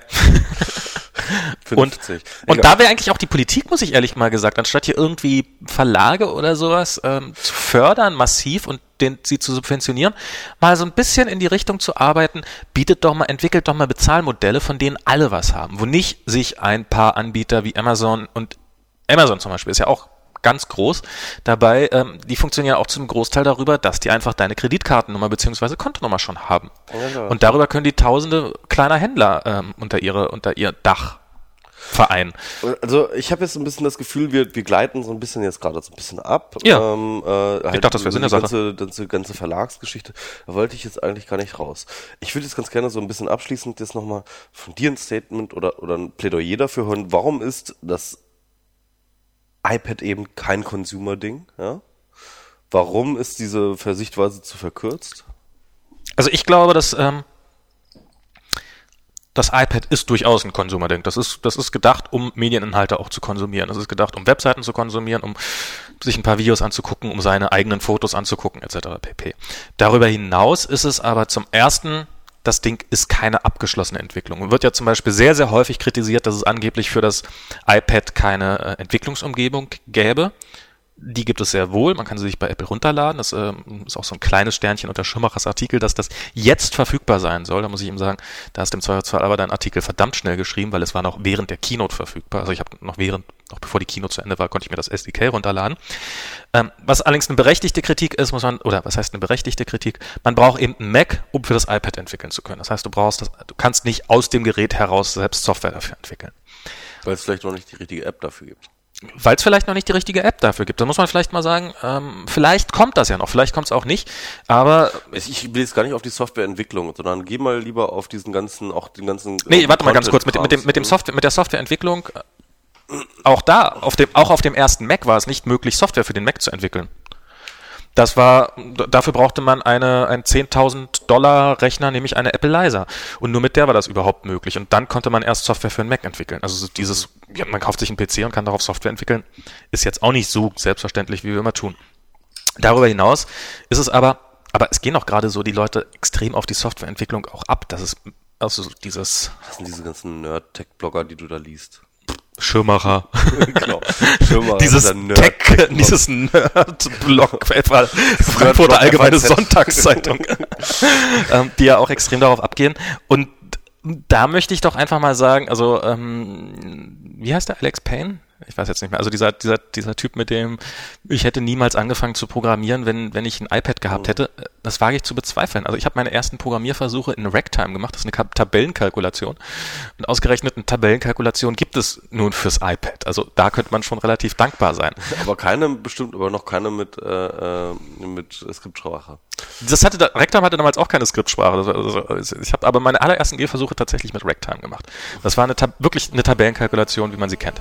Ähm, aber darüber hinaus, Software-Kreativität findet heute auch gar nicht mehr so stark ähm, auf dem Gerät selber statt, sondern es ist, eine, ist ein Webbrowser. Das ist gerade Jörg Kantel, dessen Artikel hätte man da wunderbar zerlegen können. Er geht nämlich zum Beispiel unter anderem auf den Punkt ein, dass das iPad kein Flash hätte, weil man ansonsten ja mit ActionScript und dann hätte man ja eine Skriptsprache, mit der man an dem Apple Store vorbei was entwickeln kann. Und bei ActionScript muss doch einem intelligenten Menschen wie Jörg Kantel auffallen, Moment mal, der Webbrowser hat JavaScript. ActionScript und Flash ja, sind eh tut. Ja. Wir entwickeln in Zukunft Web-Applikationen. Ja, vor allem hat das halt das neueste JavaScript-Version, die halt mindestens genauso mächtig ist wie Flash. Das ist dieses HTML5 das, das kann Videos abspielen, das kann, das kann wirklich tolle Animation.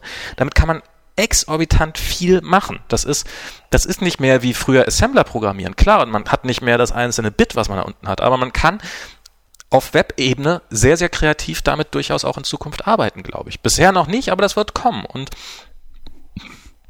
genauso sehe ich es bei, bei den Apps, die es da gibt. Natürlich ist das ähm, es gibt diesen App Store als zentrale Instanz, über den man runterladen kann und ähm, ich gebe dir absolut recht, die, ähm, die Kontrollmechanismen da sind teils lächerlich, teils haarsträubend, absurd, ähm, teils gefährlich. Ähm, durchaus, also wenn dann zum Beispiel irgendwelche Programme verboten werden, weil sie irgendwelche politisch nicht gewollten Aussagen enthalten, dann ist das definitiv ein Problem und wenn das Stern-App verboten wird, weil ähm, das, äh, weil zu viele Titten plötzlich auftauchen für amerikanische Verhältnisse.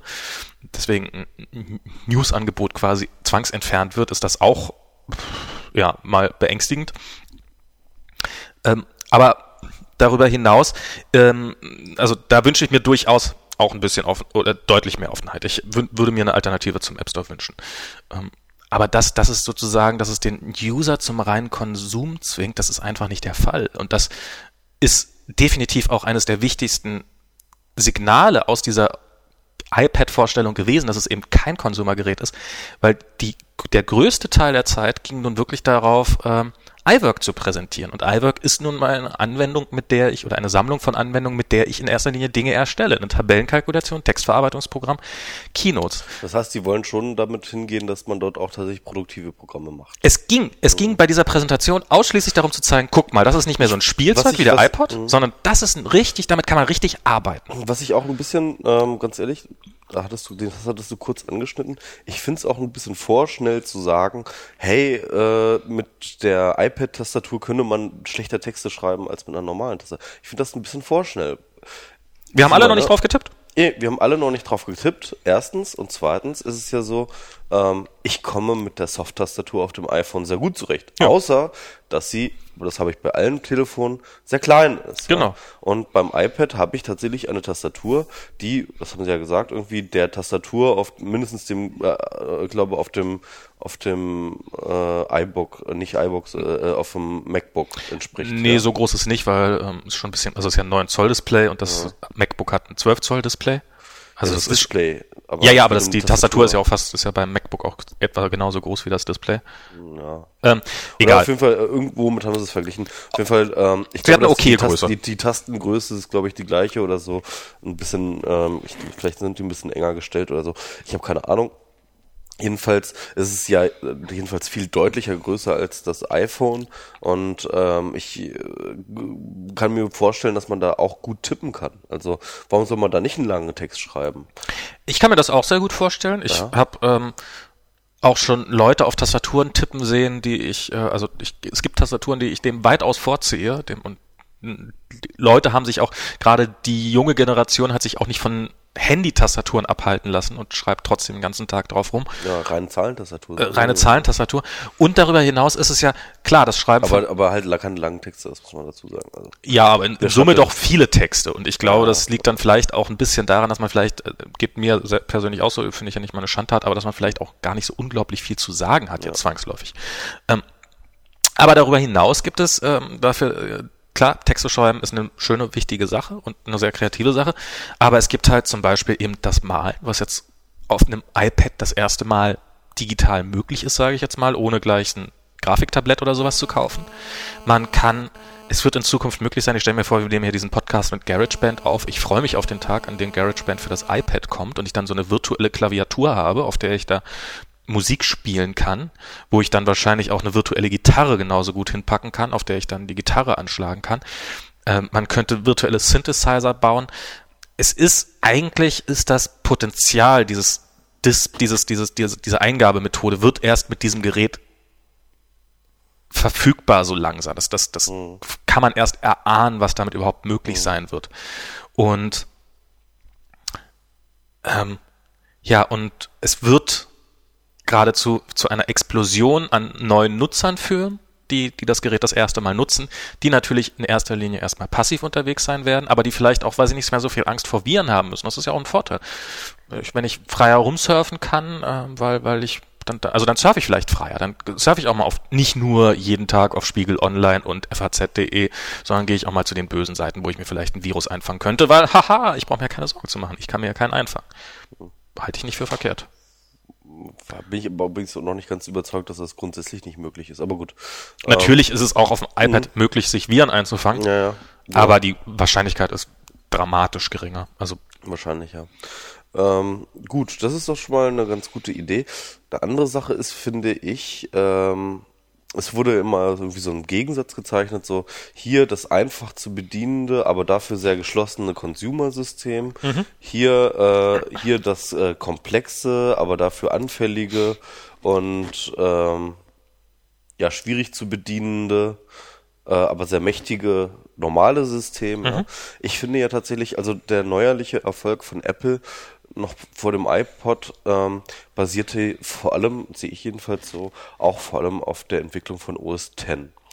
Und OS X hat es geschafft. Die haben eine Nutzeroberfläche, die haben eine, eine, eine, eine Oberfläche gemacht und, und ein Betriebssystem geschaffen, mit dem man sich sehr, sehr schnell auskennt, mit dem man einen, einen sehr hohen Komfort fahren kann wo auch gerade im Detail ganz viele Sachen einfach stimmen, wo dann die Voreinstellungen stimmen, wo man wenig Dinge nacheinstellen muss und so weiter und so fort, wenn man das vergleicht mit den entsprechenden Windows-Systemen, jedenfalls damals und wahrscheinlich auch noch heute. Ähm, und äh, da war dieser Komfortgedanke da und ähm, auch diese Anfälligkeit war weniger gegeben. Aber gleichzeitig ja, haben sie darunter ein komplexes Unix-System gefahren, beziehungsweise basierte das Ganze auf einem Unix-System. Und was Unix ist ja nun mal das am krassesten, absurd krassesten einstellbare und konfigurierbare und, äh, und äh, ja, personalisierbare Geschichte, die es überhaupt gibt. Da kann man mhm. ja noch jeden Scheiß machen, ja. Ja. Und ähm, das heißt, Apple, gerade Apple hat ja gezeigt, dass das nicht ein Widerspruch sein muss, ja. Das Lustige dass halt ist, beides es geht. Es dass gibt halt, ja ein dass halt äh, ich als äh, dummer Konsument halt mein Apple nehmen kann, mach das auf und habe eine schöne grafische Oberfläche, mit der ich einfach zurechtkomme. Mhm. Dass aber auch ich als Hacker das Ding nehmen kann, durchaus von dem Komfort profitieren kann, aber wenn ich dann halt so richtig krass was machen will, dann hole ich mir halt meine Konsole und zack habe ich halt äh, sozusagen die gesamte Bandbreite an allem, was man so machen kann. Und ähm, ja, aber ich finde, ich finde, ähm, äh, Apple hat gerade gezeigt, dass das eben kein Widerspruch sein muss. Und das finde ich auch ein bisschen schade, dass wenn tatsächlich dieses Betriebssystem sozusagen jetzt äh, so als Zukunftsvision, wenn man das so sieht, mhm. ähm, wenn das, wenn diese Strategie tatsächlich aufgegeben werden würde. Ja? Ähm, ich fände es auch schade, also insofern muss ich auch sagen, für, für Leute, die dafür nicht so viel Ahnung haben, auf dem iPhone läuft ja genau das gleiche Unix, was auch auf dem Mac läuft, bloß ein bisschen ja. an einigen Stellen abgespeckter, aber das, das Grundprinzip ist das gleiche. Mhm. Und mit diesem berühmten Jailbreak, mit dem man äh, das Gerät aufmachen kann, um beliebige Programme zu installieren, kommt man auch genau an dieses Unix ran und mhm. hat Zugriff auf diese Shell. Und ähm, ich finde es auch sehr schade. Ich habe ich hab übrigens damals schon, als, als Apple dieses macOS 10 rausgebracht hat, mhm. habe ich nicht dran geglaubt, dass bei der endgültigen Version noch ein Terminal-Programm dabei sein wird. Also ein mhm. Programm, mit dem ich direkt auf die Shell und direkt äh, diese mhm. Textbefehle eingeben kann, weil ich dachte, das machen die nicht. Das ist, das, das, das passt deren, äh, das passt nicht mit deren User-Philosophie zusammen. Sie haben es damals doch getan. Ähm, ich würde es schön finden, wenn es für das iPad diese Möglichkeit oder auch gerade fürs iPhone, wenn es diese Möglichkeit gäbe. Gibt es zurzeit leider nicht. Ist, ist definitiv ein berechtigter Kritikpunkt genau. an Apple. Und ich frage mich auch, dass, äh, ob, ob Apple da nicht selber so ihren Erfolg damit verkennt, ja. Ob sie, ähm, dass sie vielleicht diese, diese Möglichkeit, die sie damals geschaffen haben, dass, ähm, dass auch gerade dadurch der, der Mac so bekannt und berühmt und, äh, äh, und, und, und auch wieder so viel Auftrieb gewonnen hat, ja, ähm, dass sie diesen Unix-Unterbau und, äh, sag ich mal, die Möglichkeit äh, der, der vollen Mächtigkeit, die man so als User haben kann, die, die Bedeutung davon unterschätzen, ja? Ähm, ich, na, ich glaube, es gibt so, es gibt so Nerdkreise, in denen Apple damit unglaublich gewonnen hat, mit ja, dieser, mit dieser Offenheit. Guck dir auf dem Kongress, ich fand genau. krass. Ich bin das ist ungefähr 50-50, würde ich mal schätzen. Ja, da waren 50 Prozent aller Hacker haben einen Mac gehabt. Und so. die andere Hälfte hatten Linux, das ist nämlich. und die andere Hälfte hatte Linux, also es gab auch sogar ein paar mit Windows so. Aber ja. das ist echt eine Minderheit. Ja, ist eine, Windows ist Minderheit, definitiv. Aber eben Mac ist halt gerade auch in der absoluten Pro-Szene voll angekommen. Mhm. Und das werden sie niemals ever wenn genau diese Sache fehlte. Ja, ja klar, das stimmt. Das also, ist, aber es gibt äh, unglaublich viele andere Nutzer und da muss man dann, denen, denen das total scheißegal ist, ob man, ob da ein Unix unten drunter ist und die sich damit überhaupt nicht beschäftigen wollen. Das ist ja auch eine der Leistungen, die Apple da vollbracht hat, dass man genau. eben, wenn man es nicht will, muss man dieses Unix genau. auch niemals sehen. Und das finde ich ja gerade diese Winning-Strategie, ja. Also das heißt, es ist da, wenn man es haben will und es ist äh, unsichtbar, wenn man sich nicht drum kümmern will.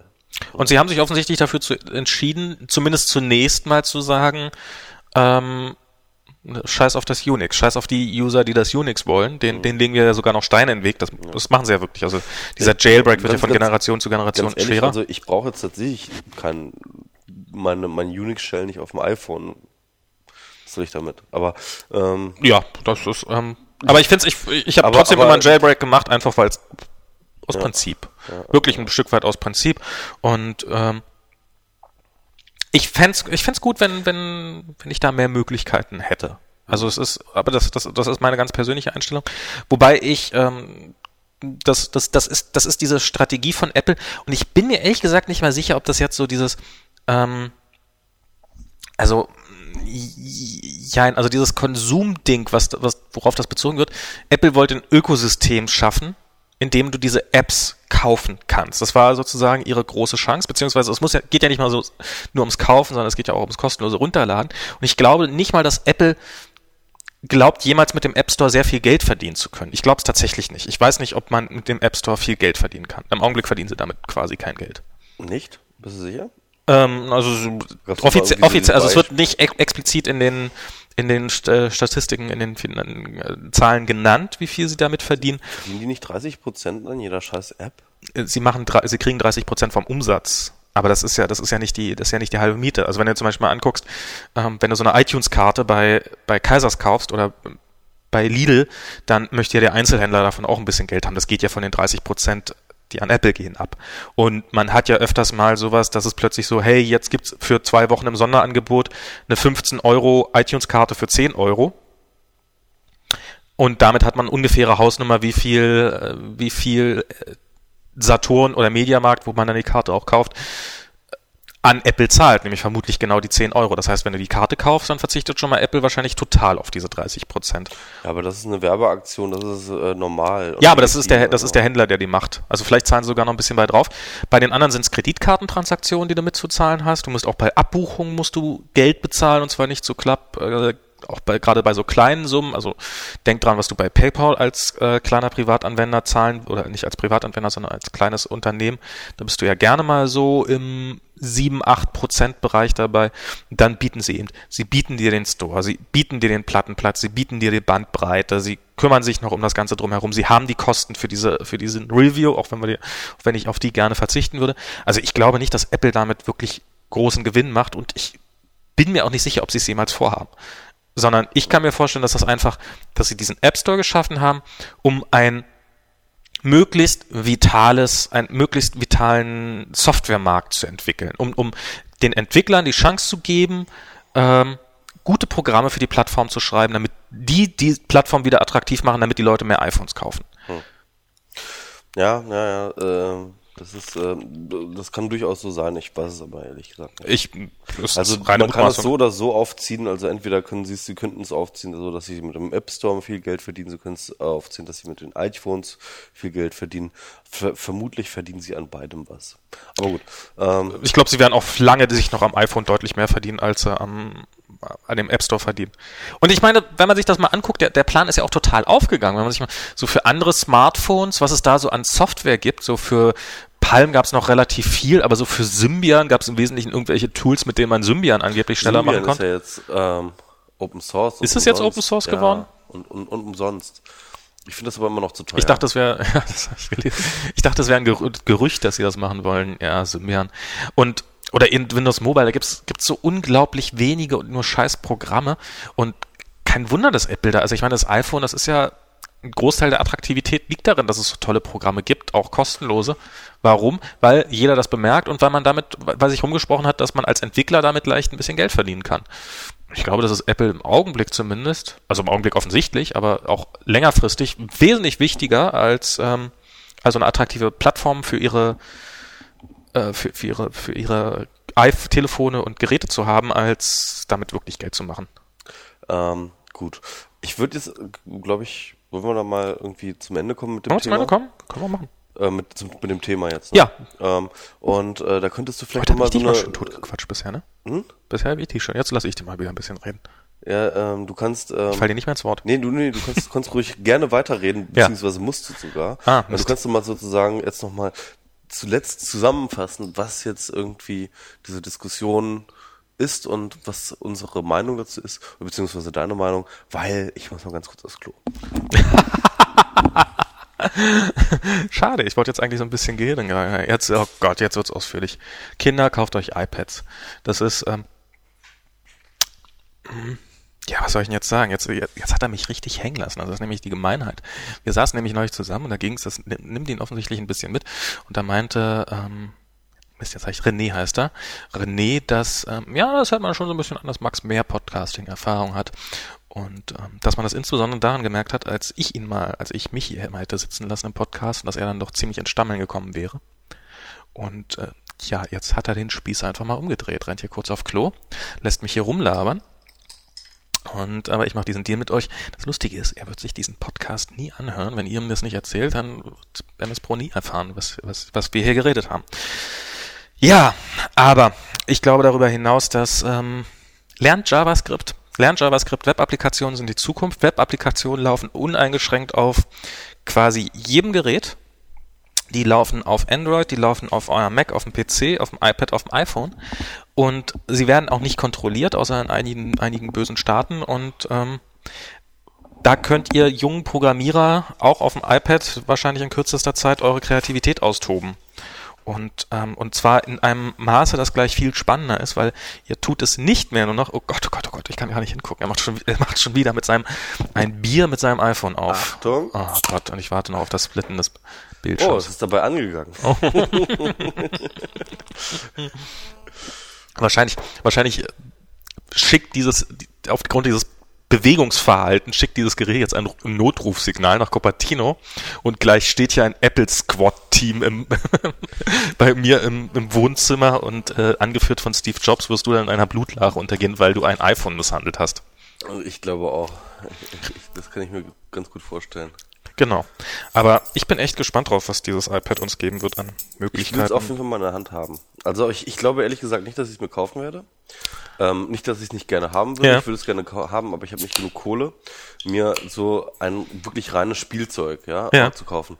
Also ähm, es kann ja nun definitiv nicht wirklich in, entscheidend viel mehr für mich Sinnvolles als mein als ein normales Notebook. Und diese Investition steht definitiv bei mir an. Ein neues äh, Notebook und damit dürfte mein Budget für die nächsten 48 Jahre auch ausgeschöpft sein. Und ähm, ja, und da es halt kein Ersatz dafür ist und wahrscheinlich auch auf absehbarer Zeit kein Ersatz dafür wird, ähm, werde ich mir das nicht holen. Ich tippe mal, dass du noch zum Ende des Sommers hin hast du eine gute Argumentation dir zurechtgelegt, warum du es auf jeden Fall brauchst. Ähm, Obwohl, ich kann mir auch vorstellen- denn, es sei, äh, okay, ich meine, kann sein, dass ich, wenn ich es in der Hand habe, dass ich dann mich einfach total verliebe und sage, hey, oh, ich, ich habe das jetzt einmal in der Hand gehabt und ich kann nicht mehr leben ohne. Ja, aber ehrlich gesagt, ähm, ich bin jemand, der verliebt sich nicht besonders schnell und äh, deswegen glaube ich nicht. Also ich überlege nur noch welches Modell, um ganz genau zu sein. Ob jetzt, also mit 3G bestimmt, aber 16, 32 oder 64 Gigabyte ist eigentlich noch die Frage. Also 500 Euro ist ja auch echt eigentlich Kampfpreis. Das muss man auch Apple lassen. Da haben sie auch definitiv, also das, äh, wenn es ein Oh gab, ne, für äh, das äh, iPad, dann definitiv der Preis. Hast du den Apple-Aktienkurs gesehen? Hm, War er nicht gleich geblieben? Nee, während der Kino. Das war so, ähm, es fing an, so, Apple, äh, Steve Jobs sagt, es ist ein Tablet. Bam! Und der, Apple- Apple- der Aktienkurs geht total in den Keller. Dann geht's die ganze Zeit über und dann wird der Preis angekündigt, wupp, geht der Aktienkurs wieder hoch. das war echt. Ja, ich habe ich hab mit einem wesentlich höheren Preis gerechnet und ich, ich kann mir vorstellen, die Schweine haben es wieder hinbekommen und kriegen ihre Marge. Die haben wahrscheinlich wieder ihr, ihre Marge von 30 Prozent, pervers viel ist für diese Branche. Also das ist ja, Apple macht ja an so ziemlich jedem Gerät, was er 500 Euro, ich glaube ehrlich gesagt nicht. Ich glaube ja, vielleicht, vielleicht haben sie, vielleicht lassen sie das auch so quer, subventionieren und so der, der Bund der Verleger in den USA irgendwie so, so, so, so, so schmeißt zusammen und, und, und, und, und gibt Apple da irgendwie, keine Ahnung, 100 Dollar pro verkauften Dings drauf, irgendwie, damit die halt noch ein bisschen preiskampfmäßig und, Ich glaube, die Produktionskosten für so ein Teil sind nicht sonderlich hoch. Ich meine, so ein iPod, der jetzt nicht so Aber viel die haben ja irgendwie einen eigenen Prozessor da drin, ne? Was ist das eigentlich für ein Viech? das weiß noch niemand so richtig. Das ist, ähm, die haben vor ein paar Jahren haben die eine, eine Bude aufgekauft, PA Semi heißt die, wo wir damals noch schön rumspekuliert haben, wa- was sie damit wohl wollen. Und die hat schon damals Mobilprozessoren hergestellt und jetzt haben sie sich von ARM, ich glaube, die gehören mittlerweile zu Intel, haben die sich dann einen Kern gekauft, was eine übliche Sache ist. Also ARM baut keine eigenen Prozessoren, sondern die sagen nur anderen Herstellern, hier könnt ihr unser Design haben und baut das in eure eigenen Prozessoren ein und darum gibt's dann einen Haufen ARM-Prozessoren Also lizenzieren das einfach. Lizenzieren das, genau. Und das hat auch Apple getan und hat jetzt da einen Prozessor, ein- oder zwei Kernprozessor, das weiß noch niemand so genau, mit ähm, Grafik, also mit schön schneller 3D-Grafik auf einen Chip gepackt, so wie es in Zukunft wahrscheinlich sehr, sehr viele sein werden. Und ARM ist sozusagen das, das, das, ähm, also wenn ihr ein Android-Telefon habt oder Windows Mobile oder egal welche Plattform, ist eigentlich immer ARM. Also ich gehe ja mal davon aus, dass ähm, Sie haben den, diesen, den Namen ja nur einmal an, diesen A, A4 oder was? Ja, ja, genau. Kurz angerissen, ähm, haben Sie nichts zu gesagt. Ich wette, es wird demnächst ähm, auch wieder ein neues Produkt rauskommen, das diesen Prozessor hat. Ja. Das nächste Bin iPhone. gespannt. Wahrscheinlich vielleicht das nächste ja, iPhone. ziemlich sicher. Beispiel, ja. Und dann werden sie darauf eingehen, was das für ein Ding ist. Und dann werden wir, glaube ich, noch uns nochmal umgucken. Es war so ähnlich wie mit dem, weißt du noch, mit dem, äh, äh, mit äh, dem Airbook, ja, MacBook Air, Mhm. das haben sie rausgehauen und haben eigentlich nicht weiter was dazu gesagt. So. Und dann, als sie dann sozusagen diese Unicase-Geschichte halt auf die anderen MacBooks übertragen haben, Das- da haben dann sie- haben sie halt eigentlich so gesagt, und pass mal auf, hey, wir haben hier mit dem R schon längst irgendwie eine Unicase-Geschichte gemacht. Und was auch rauskam, ist halt dieser neue, neuartige Akku, den sie da sozusagen Mhm. verbauen. Den haben sie ja auch erst dann später ähm, halt eigentlich sozusagen so richtig erklärt. Also richtig fett beworben, das R schon stimmt. sozusagen draus, draußen war und so weiter und so fort. Und ich glaube, so wird das mit diesem Prozessor auch sein. Wir werden jetzt sozusagen so, ja, und da hat er einen neuen Prozessor, den nennen wir A4 und geht gar nicht so groß drauf ein, ja, und äh, haut das Zeug da raus. Und dann bei den nächsten, wo sie es jetzt äh, weiter im größeren Maßstab verbauen, werden sie dann nochmal sagen, so, und außerdem ist diese A4, die Revolutionary New. Na, das werden sie, das werden sie auf der entsprechenden Virtual Developer Konferenz werden sie es natürlich schön fett raushauen. War das das immer, ist das im Juni, ne? Die ist im Juni. ja, dann, dann, dann, dann ist ja relativ klar, wann die iPhones kommen, oder?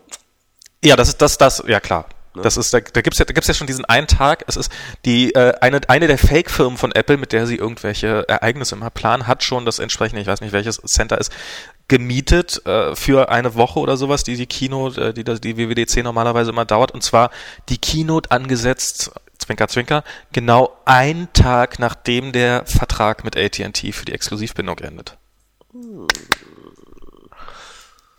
Sag mal, ist die Exklusivbindung mit der Telekom nicht auch zu Ende? Ich habe keine Ahnung.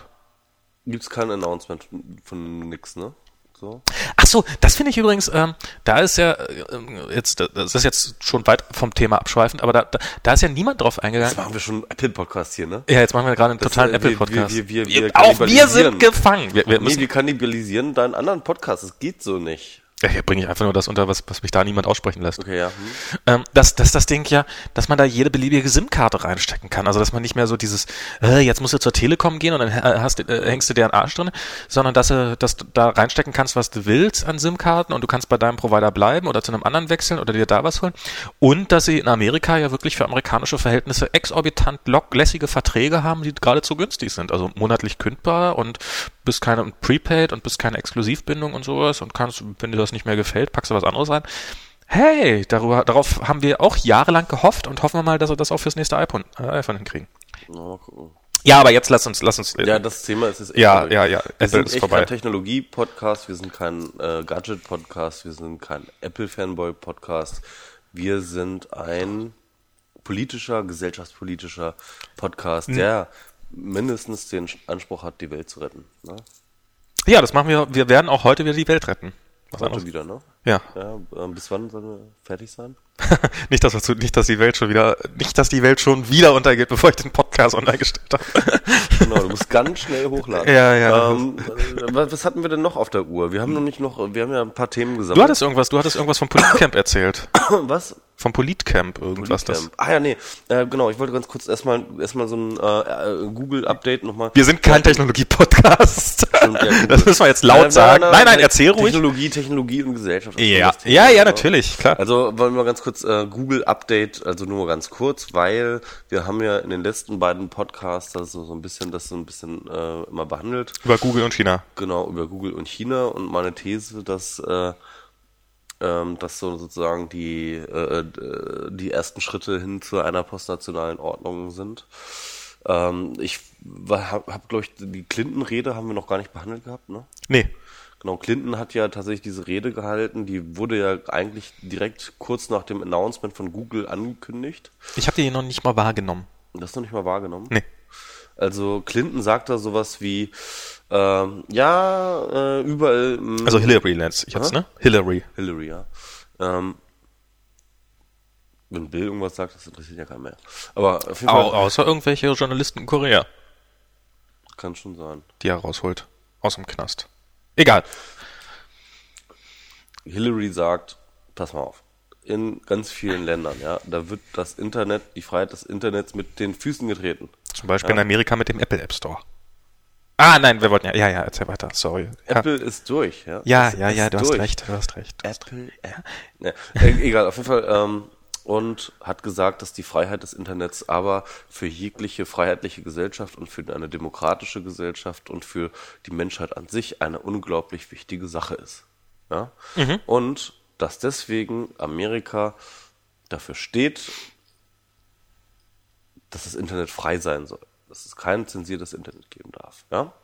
Und das war so das Statement, das Grunde. Ja? Und dann hat sie gesagt, und wir als US-Regierung werden auch jegliche Initiative unterstützen, die technisch versucht, Zensurmaßnahmen zu unter- umgehen. Also wir werden die nicht technisch, sondern politisch unterstützen, ja. Meine These war ja, Google baut an Technologie, mit der sie die Zensurinfrastruktur von China umgeben, umgehen kann. Ja? Das war ja meine These. Ja. Und Clinton hat gesagt, wir unterstützen Google, äh, jeden damit, wenn er Zensurmaßnahmen unterge äh, wenn amerikanische Firmen damit, wenn sie Zensurmaßnahmen umgehen. Ja? Ja. Ja, also äh, wirklich so, genau so, und zwar wortwörtlich. Ja. Und, Und wie soll ähm, diese Unterstützung aussehen? Das hat sie natürlich nicht gesagt. Ah, okay. Ne? Aber ähm, ich nehme mal an, politisch unterstützen. Das heißt also mit anderen Worten, Google ist ja klar, ganz klar, ne? Also wenn Google Chinas Zensurmaßnahmen unterstützt, äh, umgeht, ja, und zwar großflächig, sodass die Leute alle Google benutzen können und zwar unzensiert, ja, dann wird China was machen? Wo wird sie, wo werden die sich beschweren? Wahrscheinlich nirgendwo, oder? Ja, doch bei der Ja, US-Regierung. du, ja, bei den Die Amerikanern. werden sagen, hier, euer scheiß Unternehmen hier, ne, die halten sich nicht an unsere Gesetze und umgehen unsere Gesetze, die greifen unsere Souveränität an, die äh, machen unsere Gesetzgebung zunichte und so weiter und so fort. Und dann wird Clinton was machen? Bäh, bäh, bäh, bäh, bäh, bäh. Genau. Und das hat sie damit angekündigt. Aber das sie glaub hat, ich Sie hat nicht. damit angekündigt, Aber ich wir nicht, werden das euch den Ficker zeigen, wenn ihr ankommt und euch beschwert, dass etc. Äh, äh, amerikanische Unternehmen. Und pass auf, aber der Witz ist jetzt, Ich glaube, soweit wird es nicht gar nicht kommen. Google hat, sondern äh, Twitter hat jetzt angekündigt, Mhm. ähm, genau solche Technologien zu. Das habe ich nirgendwo gelesen, außer bei dir. Das äh, habe ich aber auch verlinkt, die Originalmeldung bei Golem. Ach so, da gibt's so Links. Ja, kann man draufklicken. Ähm, und ähm, äh, bei Golem war das, äh, äh, ich, ich habe es, bei Golem kannst du es auch wieder weiterverfolgen, glaube ich, auf dem Twitter-Blog oder was. Und äh, Twitter hat das jetzt angekündigt, dass sie tatsächlich Technologien ähm, äh, bereit oder entwickeln, ähm, Zensurmaßnahmen zu unter umgehen. Ähm, bei Google ähm, das habe ich dann auch in dem letzten Artikel nochmal verwurstet. Äh, da war, die waren ja äh, sozusagen fast mit der gesamten äh, Hauptmannschaft in Davos beim Weltwirtschaftsforum. Und da hat Jeff Jarvis dann mit denen ein bisschen geredet und hat das Ganze niedergeschrieben. Und da waren jetzt keine konkreten ähm, ähm, Aktionsmaßnahmen, haben sie dort jetzt irgendwie announced sondern haben, was haben die denn eigentlich gemacht? Das kann ich mehr. äh, ja, im Grunde genommen so ein bisschen rumgejoked, ja, und äh, ich finde ich finde das ganz witzig. Also äh, es wurde halt gesagt, ja, wir sind in Gesprächen mit ähm, äh, mit mit China und die Gespräche führt Drummond. Ähm, kennst du den vielleicht? Nee, wer ist das? Das ist auch ein ganz großer Google-Mensch, Ah, okay. Manager, ja. Nee, kenne ich nicht. Und ähm, ja, und äh, Schmidt hat dann so, ja, Drummond ist da so unser Diplomat und ähm, man muss dann aber in einem Nebensatz äh, dann irgendwie das korrigieren. Äh, was jetzt aber nicht heißen soll, dass wir jetzt irgendwie eine Staat sind Ah, oder so. Ja? Äh, wir sind jetzt, äh, wir haben ja keine Polizei und äh, wir sind ja auch keine, wir sind keine Country. Äh, ist- Haben vor allem keine Einwohner. Mhm, Haben keine Stadt. Also auf jeden Fall scheint es da Abgrenzungsbedarf zu geben. Ich fand diese, sag mal, dieser Metatext, ähm, ähm, diese Aussagen, den fand ich ganz interessant. Ähm, und diesen habe ich so ein bisschen verwurstet noch.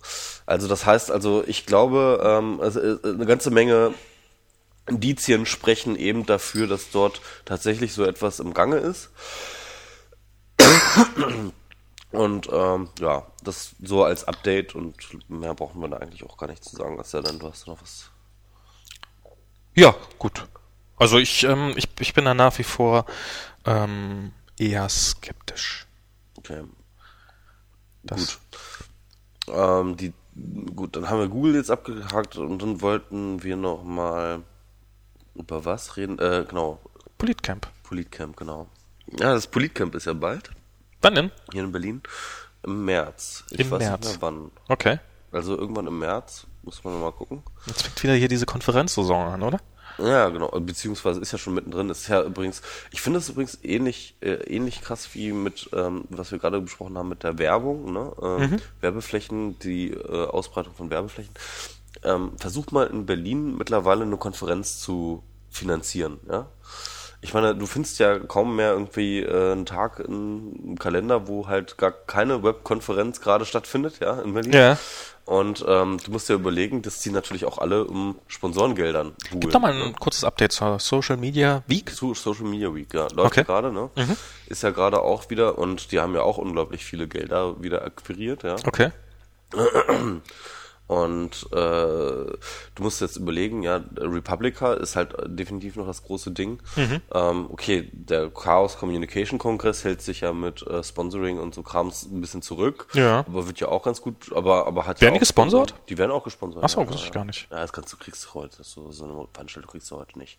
Nur mit Ein- Eintrittsgeldern finanziert. Ich, ich wusste es einfach nicht. Also ich ähm, habe mir nie Gedanken drum gemacht. Ich habe noch keine Sponsoren da wahrgenommen. Ja, nee, die haben wenig äh, Sponsoren, die auch, glaube ich, relativ ähm, zufrieden sind, wenn sie auch sozusagen nicht ganz so groß irgendwie.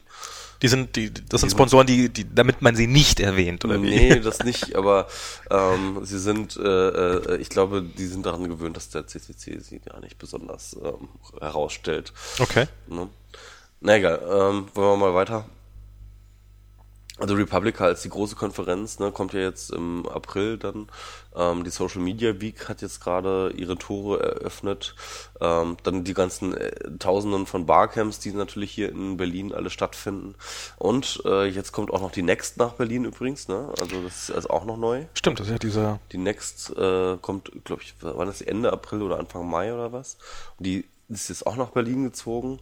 Also bald gibt es wirklich keinen einzelnen Flecken mehr. Du, du hast den September erlebt, der auch so über über, überfüllt war. Da war die A2N, ja, die, die neue Musikmesse, diese, diese Web 2.0 Musikmesse. Dann war äh, das Atoms and Bits Festival, dann war, was, was haben wir hier alles in Berlin? Das sind, äh, das ist wirklich, das ist absurd eigentlich, ja. Und ich glaube, das wird Probleme geben, weil ähm, die Menge an äh, ähm, Sponsoring-Budget bei den Firmen natürlich auch irgendwann ein Limit hat. Ja? Und da hast du natürlich auch sozusagen, ähm, ja, musst du auch erstmal irgendwie dann für die Republica, die jetzt auch zum Beispiel sehr geldintensiv ist, musst du auch erstmal Sponsoren finden. Ja. Das ist, glaube ich, nicht so einfach. Gerade. Das ist wahrscheinlich, Ne? Wenn ja. du halt nicht mehr nur die große Social Media Geschichte bist, die einzige, ja. Ich glaube, es ist nie sonderlich, also es, äh, Natürlich ist es nie einfach, klar, aber äh, ich glaube, so langsam wird es ein bisschen eng hier. ja, ja, man sollte sich mal lieber ein bisschen ausdifferenzieren. Mhm. Bloß weil irgendwie, weil, weil ihr eine Webseite bei ihren Laptop habt besetzt, heißt das nicht, dass es gleich eine Webkonferenz sein muss. Eben genau. Aber ähm, ja, äh, wir als, also ich als Buffet-Blogger äh, finde das natürlich jetzt gar nicht so schlecht. Buffet-Blogger. Das war mal, glaube ich, so ein Begriff, der den Felix Schwenzel, der Felix Schwenzel angeheftet wurde. Ah. Weil er immer irgendwelche Veranstaltungen geht, wo es Buffet gibt und er tatsächlich auch immer über das Buffet bloggt, wenn er irgendwo ist. So. Und dann gibt es den ersten Eintrag immer darüber, wie, wie hat jetzt das Hühnchen geschmeckt oder so. ist ja auch eine wichtig, wesentliche Information, falls Ja, man, eben, das ist- was ja gerade im Mitmach-Web äh, extrem wichtig ist, falls man mal selber irgendwo Buffet bloggen möchte. Genau. Na, jedenfalls ist, äh, und zurück zum Thema. Äh, Politcamp macht seine Tore auf, wieder in Berlin. Ähm, wieder im Frühjahr, diesmal ein bisschen früher, noch im, im März, also noch vor der Republika. Und Das ist dieses, ähm, da treffen sich Politiker und das Internet in einem Raum, ne? genau. und dann macht jemand schnell die Tür zu und wartet, bis es explodiert. Genau. Und ähm, ja, ich will da zusammen ähm, mit dem äh, Vorsitzenden der Piraten Berlin, RKA heißt der, glaube ich. RKA? Scheiße, jetzt habe ich dann Ralf oder so. Jetzt habe ich seinen Vornamen vergessen. Ich, ich kenne seinen Twitter-Account. ja, komm, das ja. ist doch sein echter Name. Das ist, das ist, das ist Modern Times, ne? Was habe ich mit seinem echten Namen? RKA heißt ja bei Twitter, ja? Ja, was eine ziemlich gute, ne? Du bist früh dabei gewesen, offensichtlich. So. Soll ich jetzt noch ein bisschen was ja, probieren? Warte mal, ja, warte mal, halt, halt. Andreas Baum heißt er. Andreas Baum. Das ist der Vorsitzende der Piraten in Berlin. Mhm. Äh, die machen tatsächlich, äh, äh, die machen innerhalb der Piratenpartei im Landesverband jedenfalls, machen die schon die ersten Experimente äh, mit äh, Liquid Democracy und ähm, ich finde das super spannend. Äh, er hat mich angesprochen. Was ist denn Liquid Democracy jetzt? Genau, das müssen wir vielleicht jetzt mal klären, ne? Ich weiß das tatsächlich nicht. Also, äh, ja, das, genau, das, das ist ganz interessant, das sollten wir vielleicht mal einfach mal aufdröseln. Wir sind ja nun auch in einer demokratischen Verfassung jetzt hier in, mhm. in Deutschland. Ähm, Wird unsere Form der Demokratie nennen wir ja ähm, äh, die repräsentative Demokratie. Mhm. Das heißt also, es stellen sich Leute zur Wahl oder Parteien stellen Leute zur Wahl, die wir wählen können. Ne? mhm. als unsere Vertreter, die dann im Parlament unsere Interessen vertreten sollen. Ne? Wir haben, ja, eigentlich wählen wir Vertreter, die sich netterweise auch zu Parteien versammeln dürfen. Hm?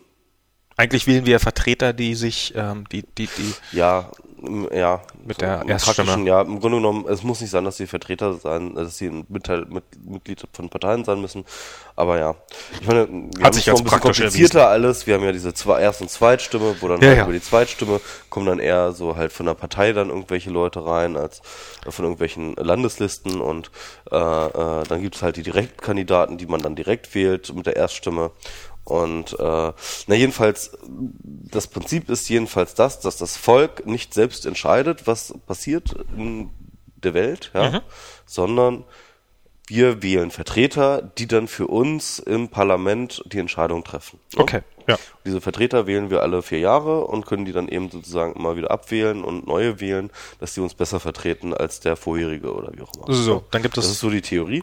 Ähm, und das Gegenmodell davon ist die direkte Demokratie. Ne? Das heißt also, Schweiz. also, ja, das, die Schweiz hat auch, man, es gibt, glaube ich, kein Land, das wirklich eine direkte Demokratie so als ähm, äh, pur hat. Ja, also, ja.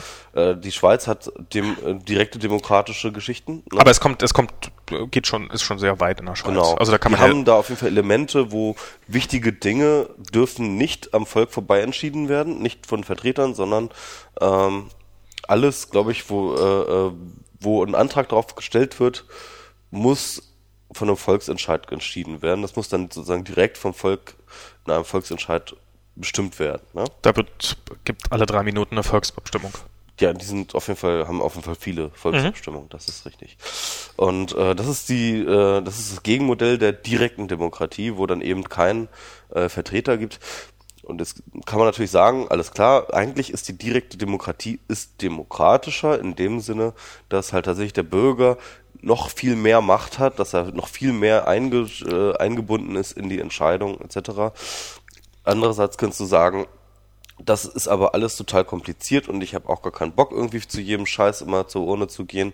Und äh, die meisten Sachen interessieren mich ja auch gar nicht. Und ich finde das ganz gut, dass ich da einen Vertreter habe, der das da für mich regelt. Und ähm, äh, und außerdem äh, ist das unglaublich aufwendig, ist unglaublich komplex und ist unglaublich schwierig. Und äh, beides hat so seine Vor- und Nachteile. Ne? Direkte Demokratie, indirekte Demokratie, ähm, also äh, Vertreterdemokratie, repräsentative Demokratie, ja. wie man es so schön nennt. Ähm, und ja, und jetzt kommt Liquid Democracy und, und, und, und stellt sich dazwischen. Ja? Wie funktioniert das? Genau. Ähm, also ein zentrales Prinzip bei der Liquid Democracy ist das Delegated Voting. Ja? Mhm. Ähm, also Liquid Democracy, das ist, das wird oftmals damit verwechselt, ist nicht nur ähm, äh, Delegated Voting, aber es ist ein wesentlicher Bestandteil. Und der funktioniert folgendermaßen, dass du zum Beispiel sagst, okay, wir haben jetzt verschiedene Politikfelder. Wir haben jetzt die Gesundheitspolitik, wir haben äh, Bildungspolitik, wir haben Wirtschaftspolitik etc. Dann kannst du ja zum Beispiel an den Ressorts in, äh, in der Bundesregierung aufteilen, ja. Kannst du auch noch äh, kleiner gliedern eigentlich, wenn du, wenn du genauer sein willst. Und dann kannst du sagen, pass mal auf, ich finde total wichtig, Bildungspolitik und ich interessiere mich für Bildungspolitik. Ich, äh, ich lese da immer die Nachrichten drüber, was so in Sachen Bildungspolitik passiert so und das ist mir ein wichtiges Thema. Aber, sorry, äh, Gesundheitspolitik, das ist so ein langweiliger Quatsch. Das interessiert mich nicht und ich habe auch keine richtige Meinung dazu. Ja, ähm, was soll ich denn da entscheiden? Ich habe da keine Meinung zu. Ich habe da keine, keine qualifizierte Auswahl. Aber hey, der Max, ja, ähm, der, Der sieht immer der, so gesund interessiert aus. sich total für, ähm, der interessiert sich total für die neuesten Gesundheitskrams und ist voll drin in dem Thema. Der hat sogar und außerdem mag ich ihn und ist ein netter Typ und so. Hey Max, wenn irgendwelche Sachen sind über ähm, Gesundheitspolitik, geh du doch für mich abstimmen. Ja? Okay. Dann gehst du dann hin und hast halt nicht nur deine eigene Stimme in Sachen Gesundheitspolitik, sondern du hast deine und meine Stimme für die Gesundheitspolitik. Ne? Du machst dann Kreuz und das zählt dann für dich und mich. Ist lustig, das ist dann so ein bisschen so dieses, naja, ein bisschen, aber nur dieses Wahlmännerprinzip. Ja, wobei das natürlich noch viel flexibler ist. Ne? Klar. Und ähm, vor allem ist es so, ja, dann kann ich dann wiederum für Wirtschaftspolitik nochmal jemand anderen finden, ja. Dann sage ich irgendwie, Sascha Lobo ist so total in Wirtschaftspolitik, dann gebe ich dem da irgendwie meine Stimme für Wirtschaftspolitik. Also es ist quasi Wahlen outsourcen. Ja, genau. Es ist also sozusagen, aber dann wiederum bist, äh, bin ich aber selber, ja, bin ich, ich bin selber halt äh, voll der Freak in Sachen, äh, sag mich, äh, schieß mich tot, äh, äh, Verkehrspolitik, ja. Ähm, und habe da halt so mein Anliegen, ich will irgendwie endlich mehr, mehr Verkehr auf die Schiene bringen und äh, genauso viel Subventionen für den Schienenverkehr wie für die Autobahn. Und ich habe da meine konkreten Forderungen und das ist mir total wichtig und dafür kämpfe ich. Und dann Und kommt wie, und dann wie läuft das Ganze ab? Wie läuft das Ganze ab? und äh, lass mich mal ganz kurz reden. Und dann kommen halt ganz viele Leute auf mich zu und sagen, hey, Michi, ich finde deine Forderung total geil und die unterstütze ich. Hier hast du meine Stimme, hier hast du meine Stimme, hier hast du meine Ja. Stimme. Ne? Und dann äh, sammle ich 120.000 Stimmen irgendwie, dass die Leute wollen, dass ich in Sachen äh, Verkehrspolitik für die abstimme. Ne? Mhm. Der Witz ist, es äh, passiert ja tatsächlich schon im Bundestag. Ne? Im Bundestag ist es ganz so oft so, dass halt äh, die Ränge sind ja oftmals leergefegt bei den Ja. Abstimmungen. Ne? Aber ist es dann tatsächlich so, dass dann ähm, äh, das sind dann halt, die haben dann so Karten, die sie dann halt so in, ähm, in diese Mhm. In die Urnen Urnen werfen. reinschmeißen. Ne? Und äh, Habe ich das dann, mal dann, erzählt? dann sitzen dann irgendwie die wenigen äh, CDU-Politiker da, ja, und kriegen dann von ihren ganzen Kollegen vorher die ganzen Karten sozusagen. nee, nee, hey, nee, nee, nee, das sollte eigentlich nicht so sein. Irgendwie auf jeden Nee, Fall. nee, das ist, äh, es ist normalerweise so einfach im Bundestag, dass die Fraktion abstimmt. Also, dass keine namentliche Abstimmung stattfindet, sondern dass einfach gesagt wird, alles klar, die Mitglieder der Fraktion so und so und so und so sind dafür und die sind dagegen. Und äh, üblicherweise Regierung dafür, der Rest dagegen. Und das aus Grund dieses Machtverhältnisses schon relativ klar wird, Mhm. äh, wer jetzt gewonnen hat. Und dann gibt es halt die Möglichkeit von Abgeordneten namentliche Abstimmung zu verlangen. Mhm. Und dann ist es aber, äh, ich glaube, da gibt niemand irgendjemand eine Karte mit, sondern da musst du schon persönlich Ich habe aufschlagen. aber auf jeden Fall mal gesehen, dass dann halt jemand dann irgendwie mit einem ganzen Stapel Karten da so und dann. Ernsthaft? Dann, ja. Okay. Also egal, auf jeden Fall. Mh, ähm, jedenfalls, das ist halt einfach so, dass eben diese dieses Delegated Voting dann so ein Zwischending ist, ja. Das heißt Ja. also, ich kann alles entscheiden, wo es mir wichtig ist. ne? Aber wie funktioniert denn das? Erklär mal. Genau. Also weißt du das? Geht, das funktioniert natürlich nur unter, und das ist ein, eine problematische Sache, ähm, funktioniert natürlich nur unter Aufhebung jeglicher ähm, Anonymität von der Wahl. Ne? Das heißt, äh, Aufhebung des Wahlgeheimnisses. Mhm. Ja? Das heißt, äh, es ist, muss absolut transparent sein, damit du natürlich genau nachvollziehen kannst, XY hat mit dem Stimmen von XYZ und so weiter und so fort gewählt. ja, Weil sonst ähm, wäre das ganze Prinzip total intransparent. Also du hast keine geheimen Wahlen mehr damit. Du hast in so, einem- so, so einem Prinzip Genau, keine geheimen Wahlen. Keine Wahlen damit. Deswegen eignet sich das nicht wirklich gut, jedenfalls derzeit, in der derzeitigen Entwicklungsstufe, noch nicht für irgendwelche repräsentativen Wahlen, also keine wirklichen Wahlen wie ähm, ähm, sozusagen auf, auf, auf, auf Bundesebene oder Landesebene oder wie auch immer, sondern es funktioniert halt doch, es funktioniert verdammt gut für äh, zum Beispiel parteiinterne Geschichten. Ne? Deswegen ist es ja auch so, dass die Na, Piraten- aber auch nur in Situationen, wo man Leute, naja, für Parteiinterne würde ich gerade sagen, ähm, parteiinterne Sachen werden sowieso meistens namentlich abgestimmt. ja, Da gibt's okay. keine, da gibt's keine, ähm, äh, keine, keine, ähm, da gibt's Ke- kein Wahlgeheimnis. selten, ganz selten irgendwie. Ah, okay, dann geht das vielleicht, mhm. Stimmen, ne?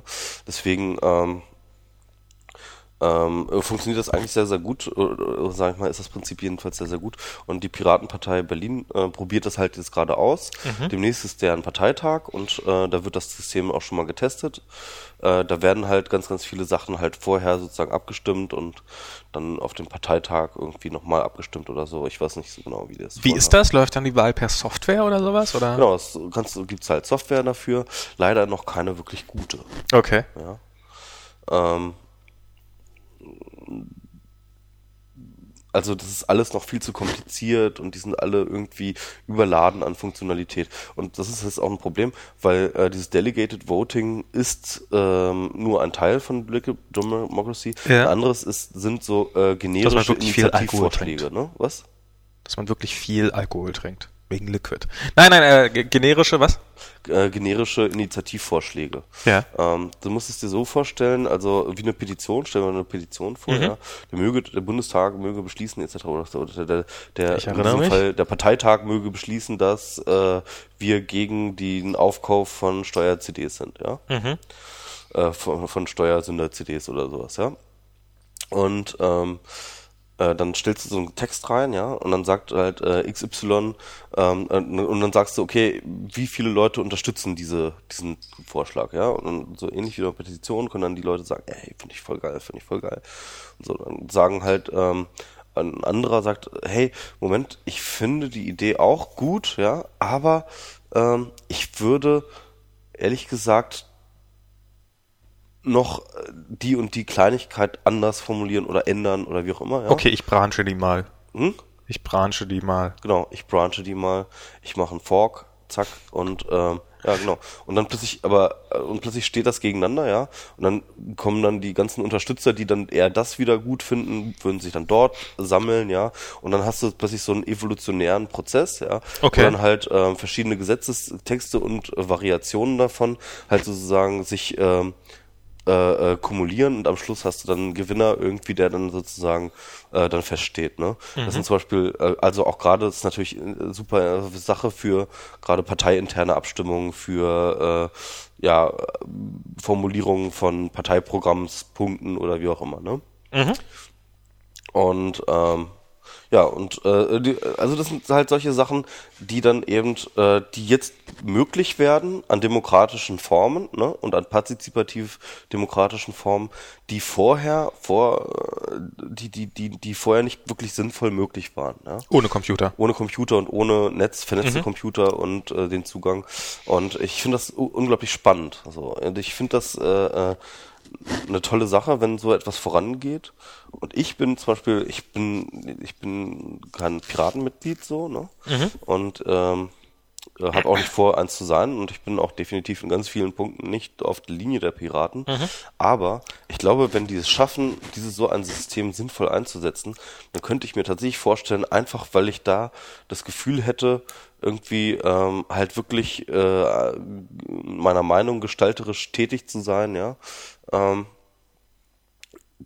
da mitzumachen zu wollen. Ne? In so einem generischen evolutionären Prozess, der so total transparent ist und wo ich äh, halt auch die Macht, die ich sozusagen habe, dort spüren kann und wo mir Tools zur Verfügung stehen, diese Dinge auch äh, voranzubringen. Also äh, ich, also ich finde das unglaublich spannende Sache.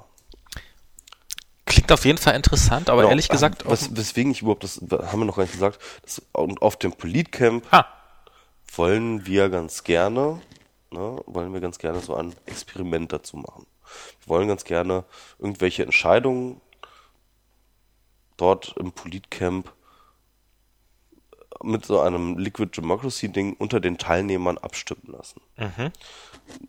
wie das aussehen wird, wissen wir noch nicht ganz so genau, aber da haben wir schon ein paar Ideen und das werden wir, glaube ich, auch so umsetzen. Also von meinem ersten Eindruck her klingt es mir ehrlich gesagt ein bisschen verkopft. Hm? Ja. Weil ähm, so diese, diese, diese, ich gebe die Verantwortung weiter an jemand anders, okay. Das ist ähm, der, der jetzt sozusagen gerade mal nicht hier sein kann. Ähm, finde ich, finde ich so mittel. Also weil auf der einen Seite, klar, jemand, der vielleicht irgendwie aus irgendwelchen Gründen nicht da sein kann, kann dann die Verantwortung abgeben oder sich nicht um irgendwie Anwesenheit oder sich für ein Thema nicht interessiert oder wie auch immer. Es geht, es ist, die, die Gründe können, das sind, die, sind, die können vielfältig sein, warum du dann die Stimme abgibst. Oder naja, aber wieso, wenn du sowieso vor Ort bist, also wenn du im selben Raum bist, dann kannst ja. du ja auch einfach gucken, was entscheidet der denn und entscheide ich mit, mit dem. Ja. Und muss meine Stimme nicht im Vornherein aber, abgeben, aber du sondern. musst ja nicht dann hingehen, dann so. Ja, ja, also wie gesagt, also genau das meine ich sozusagen. Du brauchst nicht vor Ort zu sein bei der, also das ist der einzige Vorteil, den du bei dieser. Nö, auch nicht, äh, dass du dich überhaupt damit beschäftigen musst. Also du könntest ja, also wenn du also wenn du halt da wärst, wenn du im Raum sitzen würdest und einfach nur gucken und dich damit nicht beschäftigen willst, dann kannst du dir jetzt einfach gucke ich rüber, ah, der hebt dann und dann seinen Arm, also hebe ich meinen Arm an der Stelle auch. Wenn die Wahl eh nicht geheim ist, ähm, ist das ja habe ich ja damit quasi meine Stimme auch an ihn delegiert, indem ich ihm einfach voll vertraue.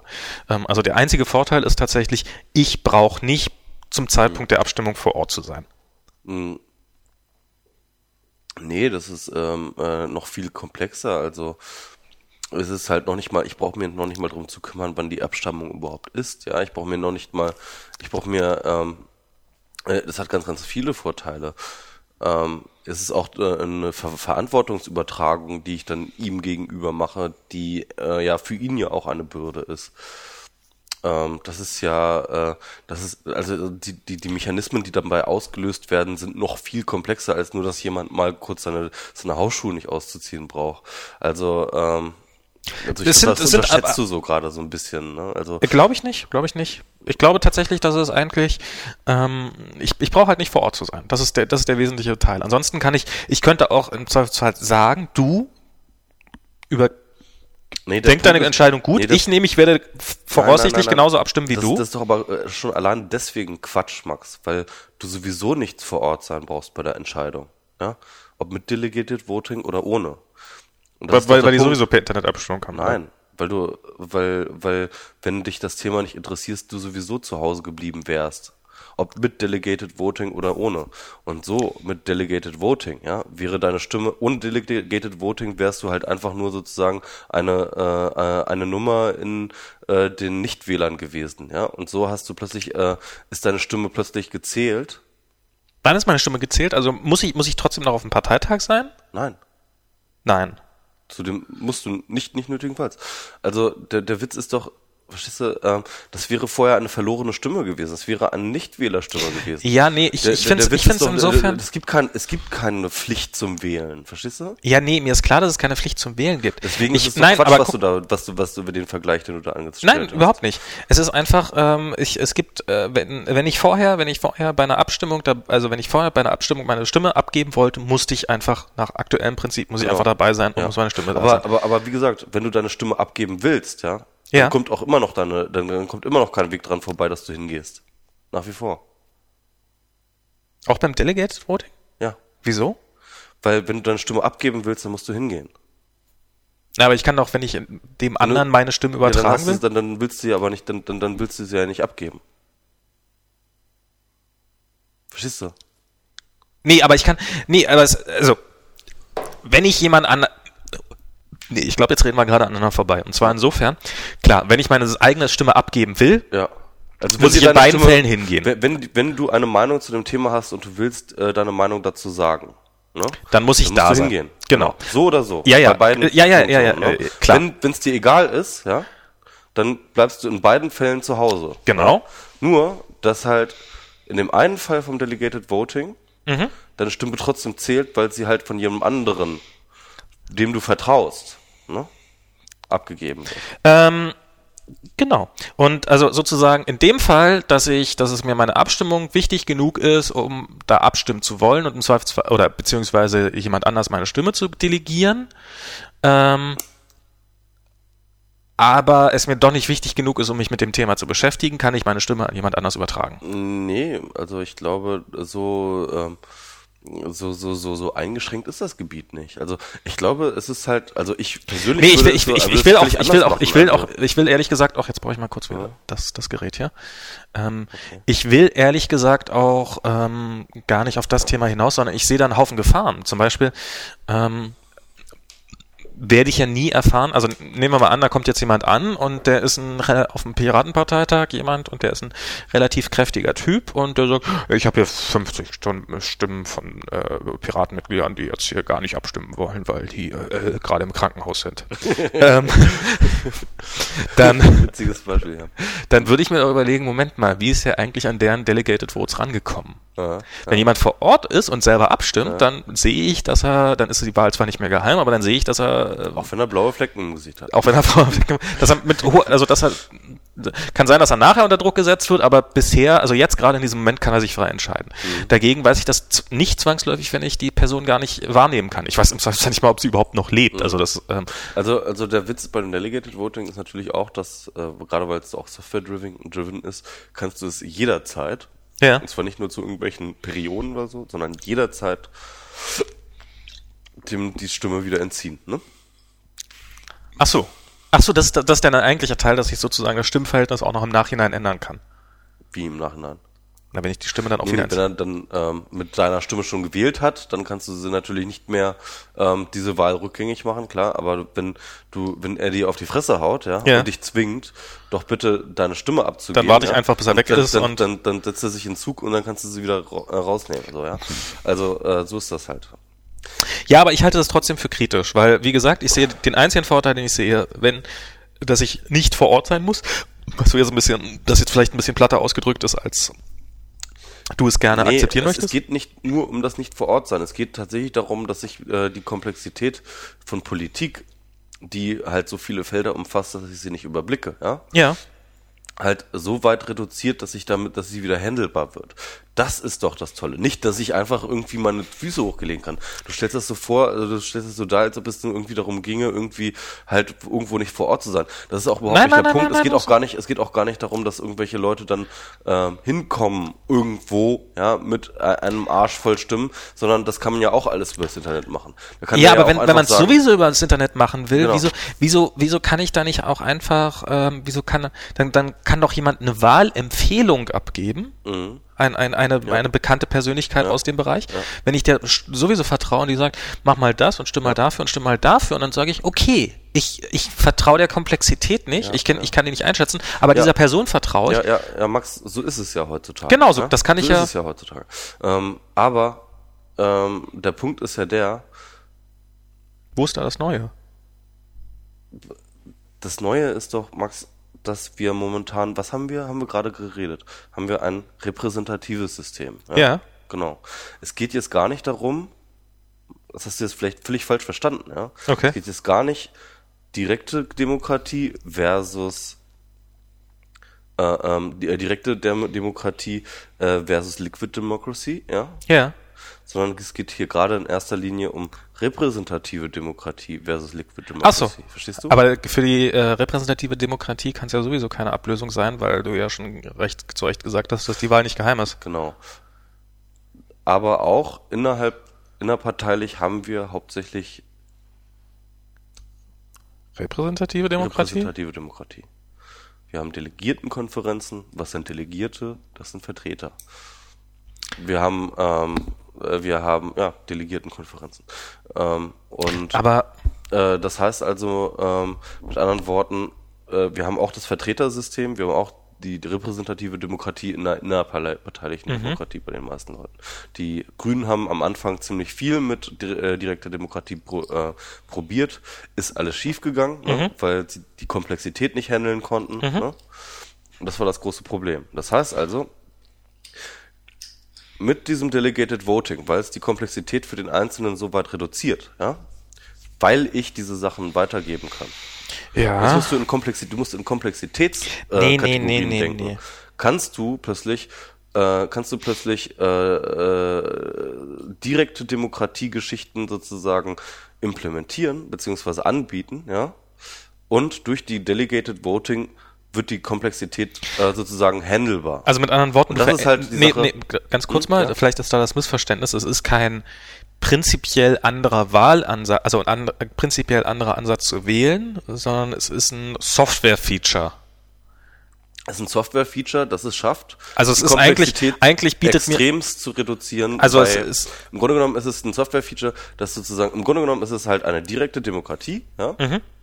Die dadurch, dass du sozusagen ähm, delegieren kannst, ganz ganz viel, ganz ganz viel delegieren kannst auf ein und äh, das, was du handeln, äh, politisch handeln willst, ja, auf ein erträgliches Maß äh, reduzieren kannst, ja. Also eigentlich könnte man es so ausdrücken, ähm, dieses Damit dieses, die, der Unterschied, Dinge überhaupt möglich. Ja, ja, aber der, der, einzige ja. Unterschied zu einer, also ich, ich dachte jetzt, dass man sich ein total neues Wahlverfahren ausdenkt, was dann, äh, eigentlich ist ja alles, was du sagst, ist ja, ähm, dass du eine Software hast und in der Software stellst du vorher ein und alles, was an diesen Fragen ist, nimmst du bitte eins zu eins von der Person. Genau. Und damit hat sich dann der Salat. Und in dem Moment, in dem die Person so und so abstimmt, stimmst du halt genauso ab. Genau. Okay, gut. Genau, sozusagen. Und äh, das macht es möglich, überhaupt erst, ja, tatsächlich, ähm, Detailfragen ähm, zu bestimmten Dingen ähm, tatsächlich sozusagen auf so eine ähm, auf so eine direkte Art ähm, äh, wählbar zu machen, ja. Das heißt also, wenn ich tatsächlich auch ganz, ganz wichtig finde, ähm, das ist ja das Problem, ja. Irgendwie die Vertreter von XY äh, entscheiden irgendetwas und ich fühle mich ohnmächtig. Ich, wür- ich hätte da gerne abgestimmt, ich hätte anders abgestimmt oder wie auch immer, ja. Und ähm, äh, das ist mir jetzt möglich, ja. Das ist mir jetzt möglich. Aber es ist eben nicht, das ist, es, ist aber nicht unbedingt nötig. Es ist möglich, aber nicht nötig. Und das ist halt der große Vorteil, ja. Okay. Ähm, dass ich halt ähm, überall dort mitreden kann, wo ich mitreden will, aber nicht überall re- mitreden muss und zwar nicht und, und zwar nicht, und wenn ich da nicht mitrede, dann heißt es eben nicht, dass meine Stimme verloren ist, ja, dass ich halt sozusagen, dass dann irgendwie Nichtwähler sozusagen entscheiden, was da passiert, sondern dass dann tatsächlich jemanden, jemand für mich entscheidet, den ich halt tatsächlich ähm, Für kompetent, den ich kompetent tatsächlich genug halte. kom kompetent halte und vor allem noch viel wichtiger, ja, dem ich vertraue. Das ist ja genau der Punkt. Das repräsentative System stellt mir halt äh, vor mich hin äh, irgendwelche Leute, was die ich null kenne, ja, mit denen ich nie geredet habe, wahrscheinlich auch nie reden werde, ja, und ähm, die äh, völlig als Abstraktum sind, zu dem ich kein Vertrauen aufbauen kann, ja, nur weil sie zufällig auch gerade irgendwie bei mir in der Gegend wohnen. Ja? Ah, okay, jetzt. Und Ja, ja. Ähm, äh, ich kann nur sagen, ja, keine Ahnung, die Fresse von dem gefällt mir nicht und ich nehme lieber den oder wie auch immer. Im Grunde genommen gehe ich da aber auch nach Pa- Parteipräferenzen, weil ich sage, ah, der ist bei der CDU, Okay, kann ja ja, nur ein. Arschloch sein. Aber auf jeden Fall, ähm, da habe ich, kann ich jemanden geben, dem ich auch wirklich auch vertraue, dass er nicht einfach irgendwie gekauft ist oder dass er irgendwelche bescheuerten Ideen hat, äh, äh, für ge gesellschaftspolitische, die ich nicht teile oder, sondern jemanden, den ich kenne, jemand, Also dem- der dem- eigentliche Gedanke- Urteil ich traue, aber, aber auch dem ich auch persönlich traue. Der eigentliche Gedanke ist sozusagen, das Modell skaliert auch relativ gut. Das funktioniert nicht nur auf so einer kleinen Ebene, sondern Genau. ich kann auch theoretisch bei einer Bundestagswahl ähm, sagen, ich kenne die Person, der ich meine Stimme anvertraue. Theoretisch, ja. Also wenn es so etwas auf Bundesebene gäbe, ja. Ähm, Mhm. Wenn es nicht aber das, gegen die Verfassung wäre. Genau, natürlich. Das ist sowieso eine Sache, das, äh, äh, das, äh, das kann man auf Bundesebene nicht äh, äh, implementieren, ohne wirklich die komplette Verfassung komplett umzustoßen. Insofern, ähm, Die diesem Prinzip an einigen Punkten durchaus zu Recht widerspricht. das kann gut sein, ja. Mhm. Das ist, ähm, also äh, ich sage jetzt auch nicht, dass Delegated Voting ähm, äh, problemfrei ist. Also, Also ich hab- du hast schon auch recht, es ist- halt mit dieser äh, mit dieser Gewaltthese, dadurch, dass halt eine, einfach sozusagen auch eine, Intra äh, eine Transparenz gegeben ist, kann es sein, dass Leute eben Druck auf andere Leute ausüben, ähm, ihnen die Stimme zu vermachen oder wie auch immer, ähm, wenn man halt in einer Position ist, halt Macht über jemanden auszuüben.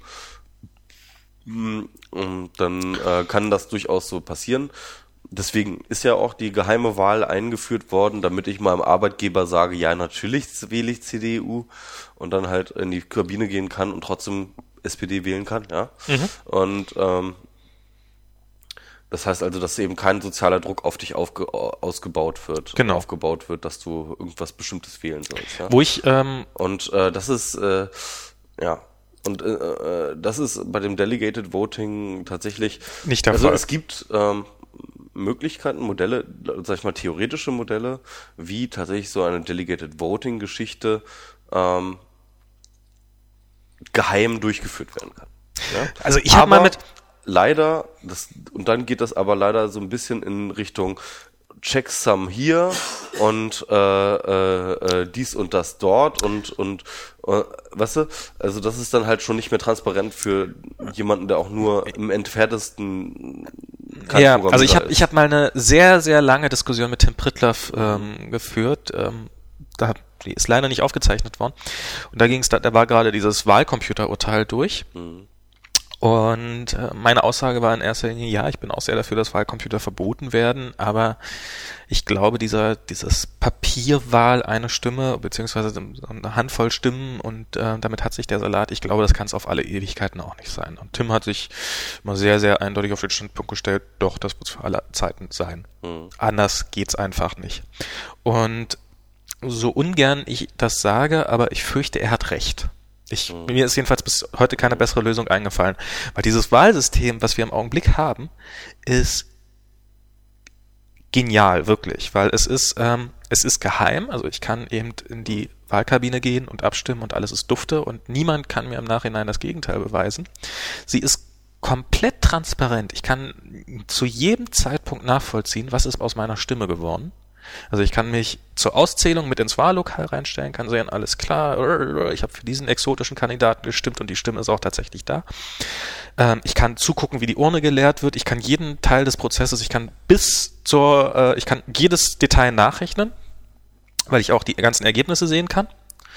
Und ähm, du guckst so nach Bier, ich würde sagen, wir machen jetzt eh gleich Schluss. Ja, okay, ja, ja. Ähm, und äh, ja, und ähm, was ist noch das dritte Merkmal? Frei, geheim und, ähm, und, und transparent. Frei, geheim. Und das, das ist, sind auf jeden Fall, das kannst du, ich, ähm, es, Ne, es ist mir kein Frage, Prinzip ja. denkbar, wie man das mit einem Computer auch einfach, dass es auch jeder nachvollziehen kann, hinbekommen kann. Und ich fürchte, sofern ist das, Der, der, der Witz ist ja ein folgender. Ähm, klar, das System ist sehr gut und es funktioniert auch gut und ist eigentlich auch nicht ähm, anzugreifen. Das Einzige, was halt zu kritisieren ist, dass ähm, dieses einmal alle vier Jahre die Stimme abgeben nicht besonders viel Demokratie ist. Ne? das stimmt. Wenn Demokratie wirklich sowas äh, Volksmacht, Volksgewalt heißen soll, ja, Mhm. ähm, dann ist diese Volksgewalt nicht besonders effektiv auf die Straße gebracht, ja. Ja. Und ähm, man muss definitiv sagen, dass gerade durch das Internet eben genau solche Möglichkeiten von Partizipation ähm, exponentiell von der Möglichkeit her gewachsen sind. Also an Möglichkeiten und zwar sowas von exorbitant gegenüber einer Papierwahl, ja, dass es ähm, nicht leugbar ist. Da stimme ich Und dir die Frage ist, absolut äh, wie zu, außer man, dass du- genau und dass man das leider nicht und, hinkriegt. Und, und im, Grunde genommen, im Grunde genommen geht es darum, zu jetzt und ich finde, das ist nach wie vor definitiv ein Gebiet, wo man sich jetzt unbedingt engagieren muss. Wie kriegt man möglichst besser Mhm. ähm, diese Dinge, die möglich sind, auch für den politischen Prozess, an welchen Stellen auch immer, ne? erstmal hin. Und ich glaube tatsächlich, innerparteiliche Demokratie, ähm, die Werkzeuge dafür zu schaffen, ist schon mal eine gute Sache, weil ich mir bisher nicht vorstellen kann, mich in einer Partei zu engagieren, weil mir da die Wege und äh, so weiter und so fort, das ist mir alles zu verklüngelt und ver äh, und verparteit und so. Also und so ein Liquid Democracy Verfahren fände ich persönlich sehr sexy, um mich zu engagieren, ja. Und ähm, deswegen kann ich mir vorstellen, dass eventuell auf diese Art die Leute sich dann vielleicht dann doch wiederum in Parteien engagieren würden. Ja? wegen der technischen Gimmicks bei der Wahlabstimmung. Nicht wegen technischer Gimmicks, sondern tatsächlich wegen dem echten und vermittelbaren Gefühl, wirklich etwas tun zu können. Ja? Und wirklich auch auf Augenhöhe mit allen anderen Parteimitgliedern dort wirken und äh, wirken zu können. Denn Beispiel, ne, generisches Vorschlagswesen, ähm, ähm, der Parteivorstand haut da was raus und du haust dann halt eine bessere Formulierung raus. Das ist egal, ob du jetzt gerade ein frisch, ein frisch neues Parteimitglied bist, die gute Formulierung wird sich wahrscheinlich durchsetzen. Ja? Das wird man nur noch sehen. Also ich, äh, gesagt, doch, also das, also das kann ich alles, mir gut vorstellen. Es ist alles, es ist alles ja, äh, wie gesagt, noch nichts getestet. Es ist alles, ähm, und deswegen gibt es ja diese Experimente, deswegen sind diese Experimente wichtig. Und deswegen will ich ja auch das ähm, halt dort auf dem Politcamp machen und ähm, Erfahrungswerte aus äh, äh, sammeln. Aber ich persönlich glaube schon, das ist nicht mehr, das ist nicht einfach nur ein Gimmick, ja, von irgendwelchen äh, äh, Wahlgimmick oder mhm. was, ja, Software, wie, wie äh, äh, ein hüpfendes Icon oder was, sondern das ist halt definitiv, das ändert das, die, Struktur, das ändert die Struktur von Demokratie grundlegend. Hm. Da bin ich mir schon sehr sicher. Also ich finde das Experiment auf jeden Fall sehr spannend, aber wie du hm. an meinem wiederholten hm, vielleicht schon gemerkt hast, ja, bin ich tendenziell doch eher skeptisch. Ja, ja klar. Also ähm, äh, es gibt auch, glaube ich, Grund zur Skepsis. Es ist halt äh, hat noch ein paar Fragen offen, keine Frage. Aber dafür sind solche Experimente wichtig. Aber es ehrlich nach gesagt, wie vor, nach wie vor finde ich, ist aber eben wichtig, solche Dinge auszuprobieren. Ehrlich gesagt fand ich das damals, äh, als wir in Dresden waren beim SPD-Parteitag. Mhm. Ich war ja in meinem Leben auf zwei Parteitagen, waren beides SPD-Parteitage. Das eine war der Sonderparteitag zur Bundestagswahl, den ich ganz furchtbar fand. Und ähm, der andere war der jetzt in Dresden, wo jetzt die SPD mit Wundenlecken beschäftigt war. Und da fand ich diesen ganzen Parteienablauf ähm, geradezu sympathisch. Ich weiß nicht, irgendwie hatte ich das Gefühl, dass da auch durchaus die Sachen durchkommen, die vorher nicht so möglich waren und dass so doch viel von dem, was ähm, lag vielleicht daran, dass die SPD gerade nicht in der Regierung war.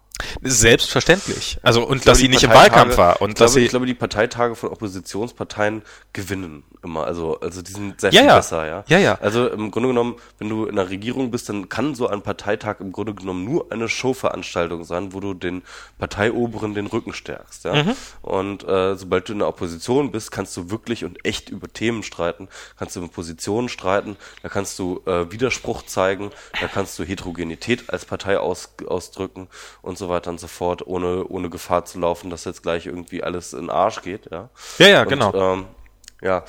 Genau, genau das, das wollte ich jetzt auch quasi zum Ausdruck bringen, dass es ähm, im Endeffekt glaube ich, nicht so aufs genaue Abstimmungsverfahren ankommt, sondern äh, dass solche Randthemen doch viel, viel wichtiger sind. Aber trotzdem, ich finde das auf jeden Fall eine spannende Sache. Ja, ja gucken wir mal. Genau. Jedenfalls äh, beschäftigt euch mal mit Liquid Democracy das ist definitiv, glaube ich. Also ich persönlich nach glaube, Aqua das ich große glaube Ding. tatsächlich, dass es nach Aqua eins der ganz großen Themen in der Politik ist. Okay. Und nach dem iPad.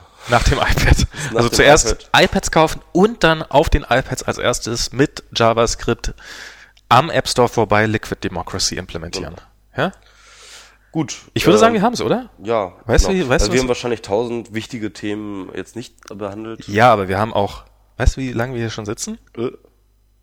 Nee. Ah, fast zwei Stunden. Nee, das ist natürlich schlecht. Ja. Wir wollten noch eigentlich mal so eine Stunde machen, ne? Ja, jetzt mal zwei Sendungen auf einmal. Genau, haben wir zwei, brauchen wir jetzt auch wieder zwei Monate nichts machen. Oh, Genau. thank God. Brauchen wir endlich So. mal wieder nicht, wir Na, müssen gute reden Nacht, machen. ich muss schon wieder aufs Klo. Und vor allem braucht er Bier. Tschö. Tschüss.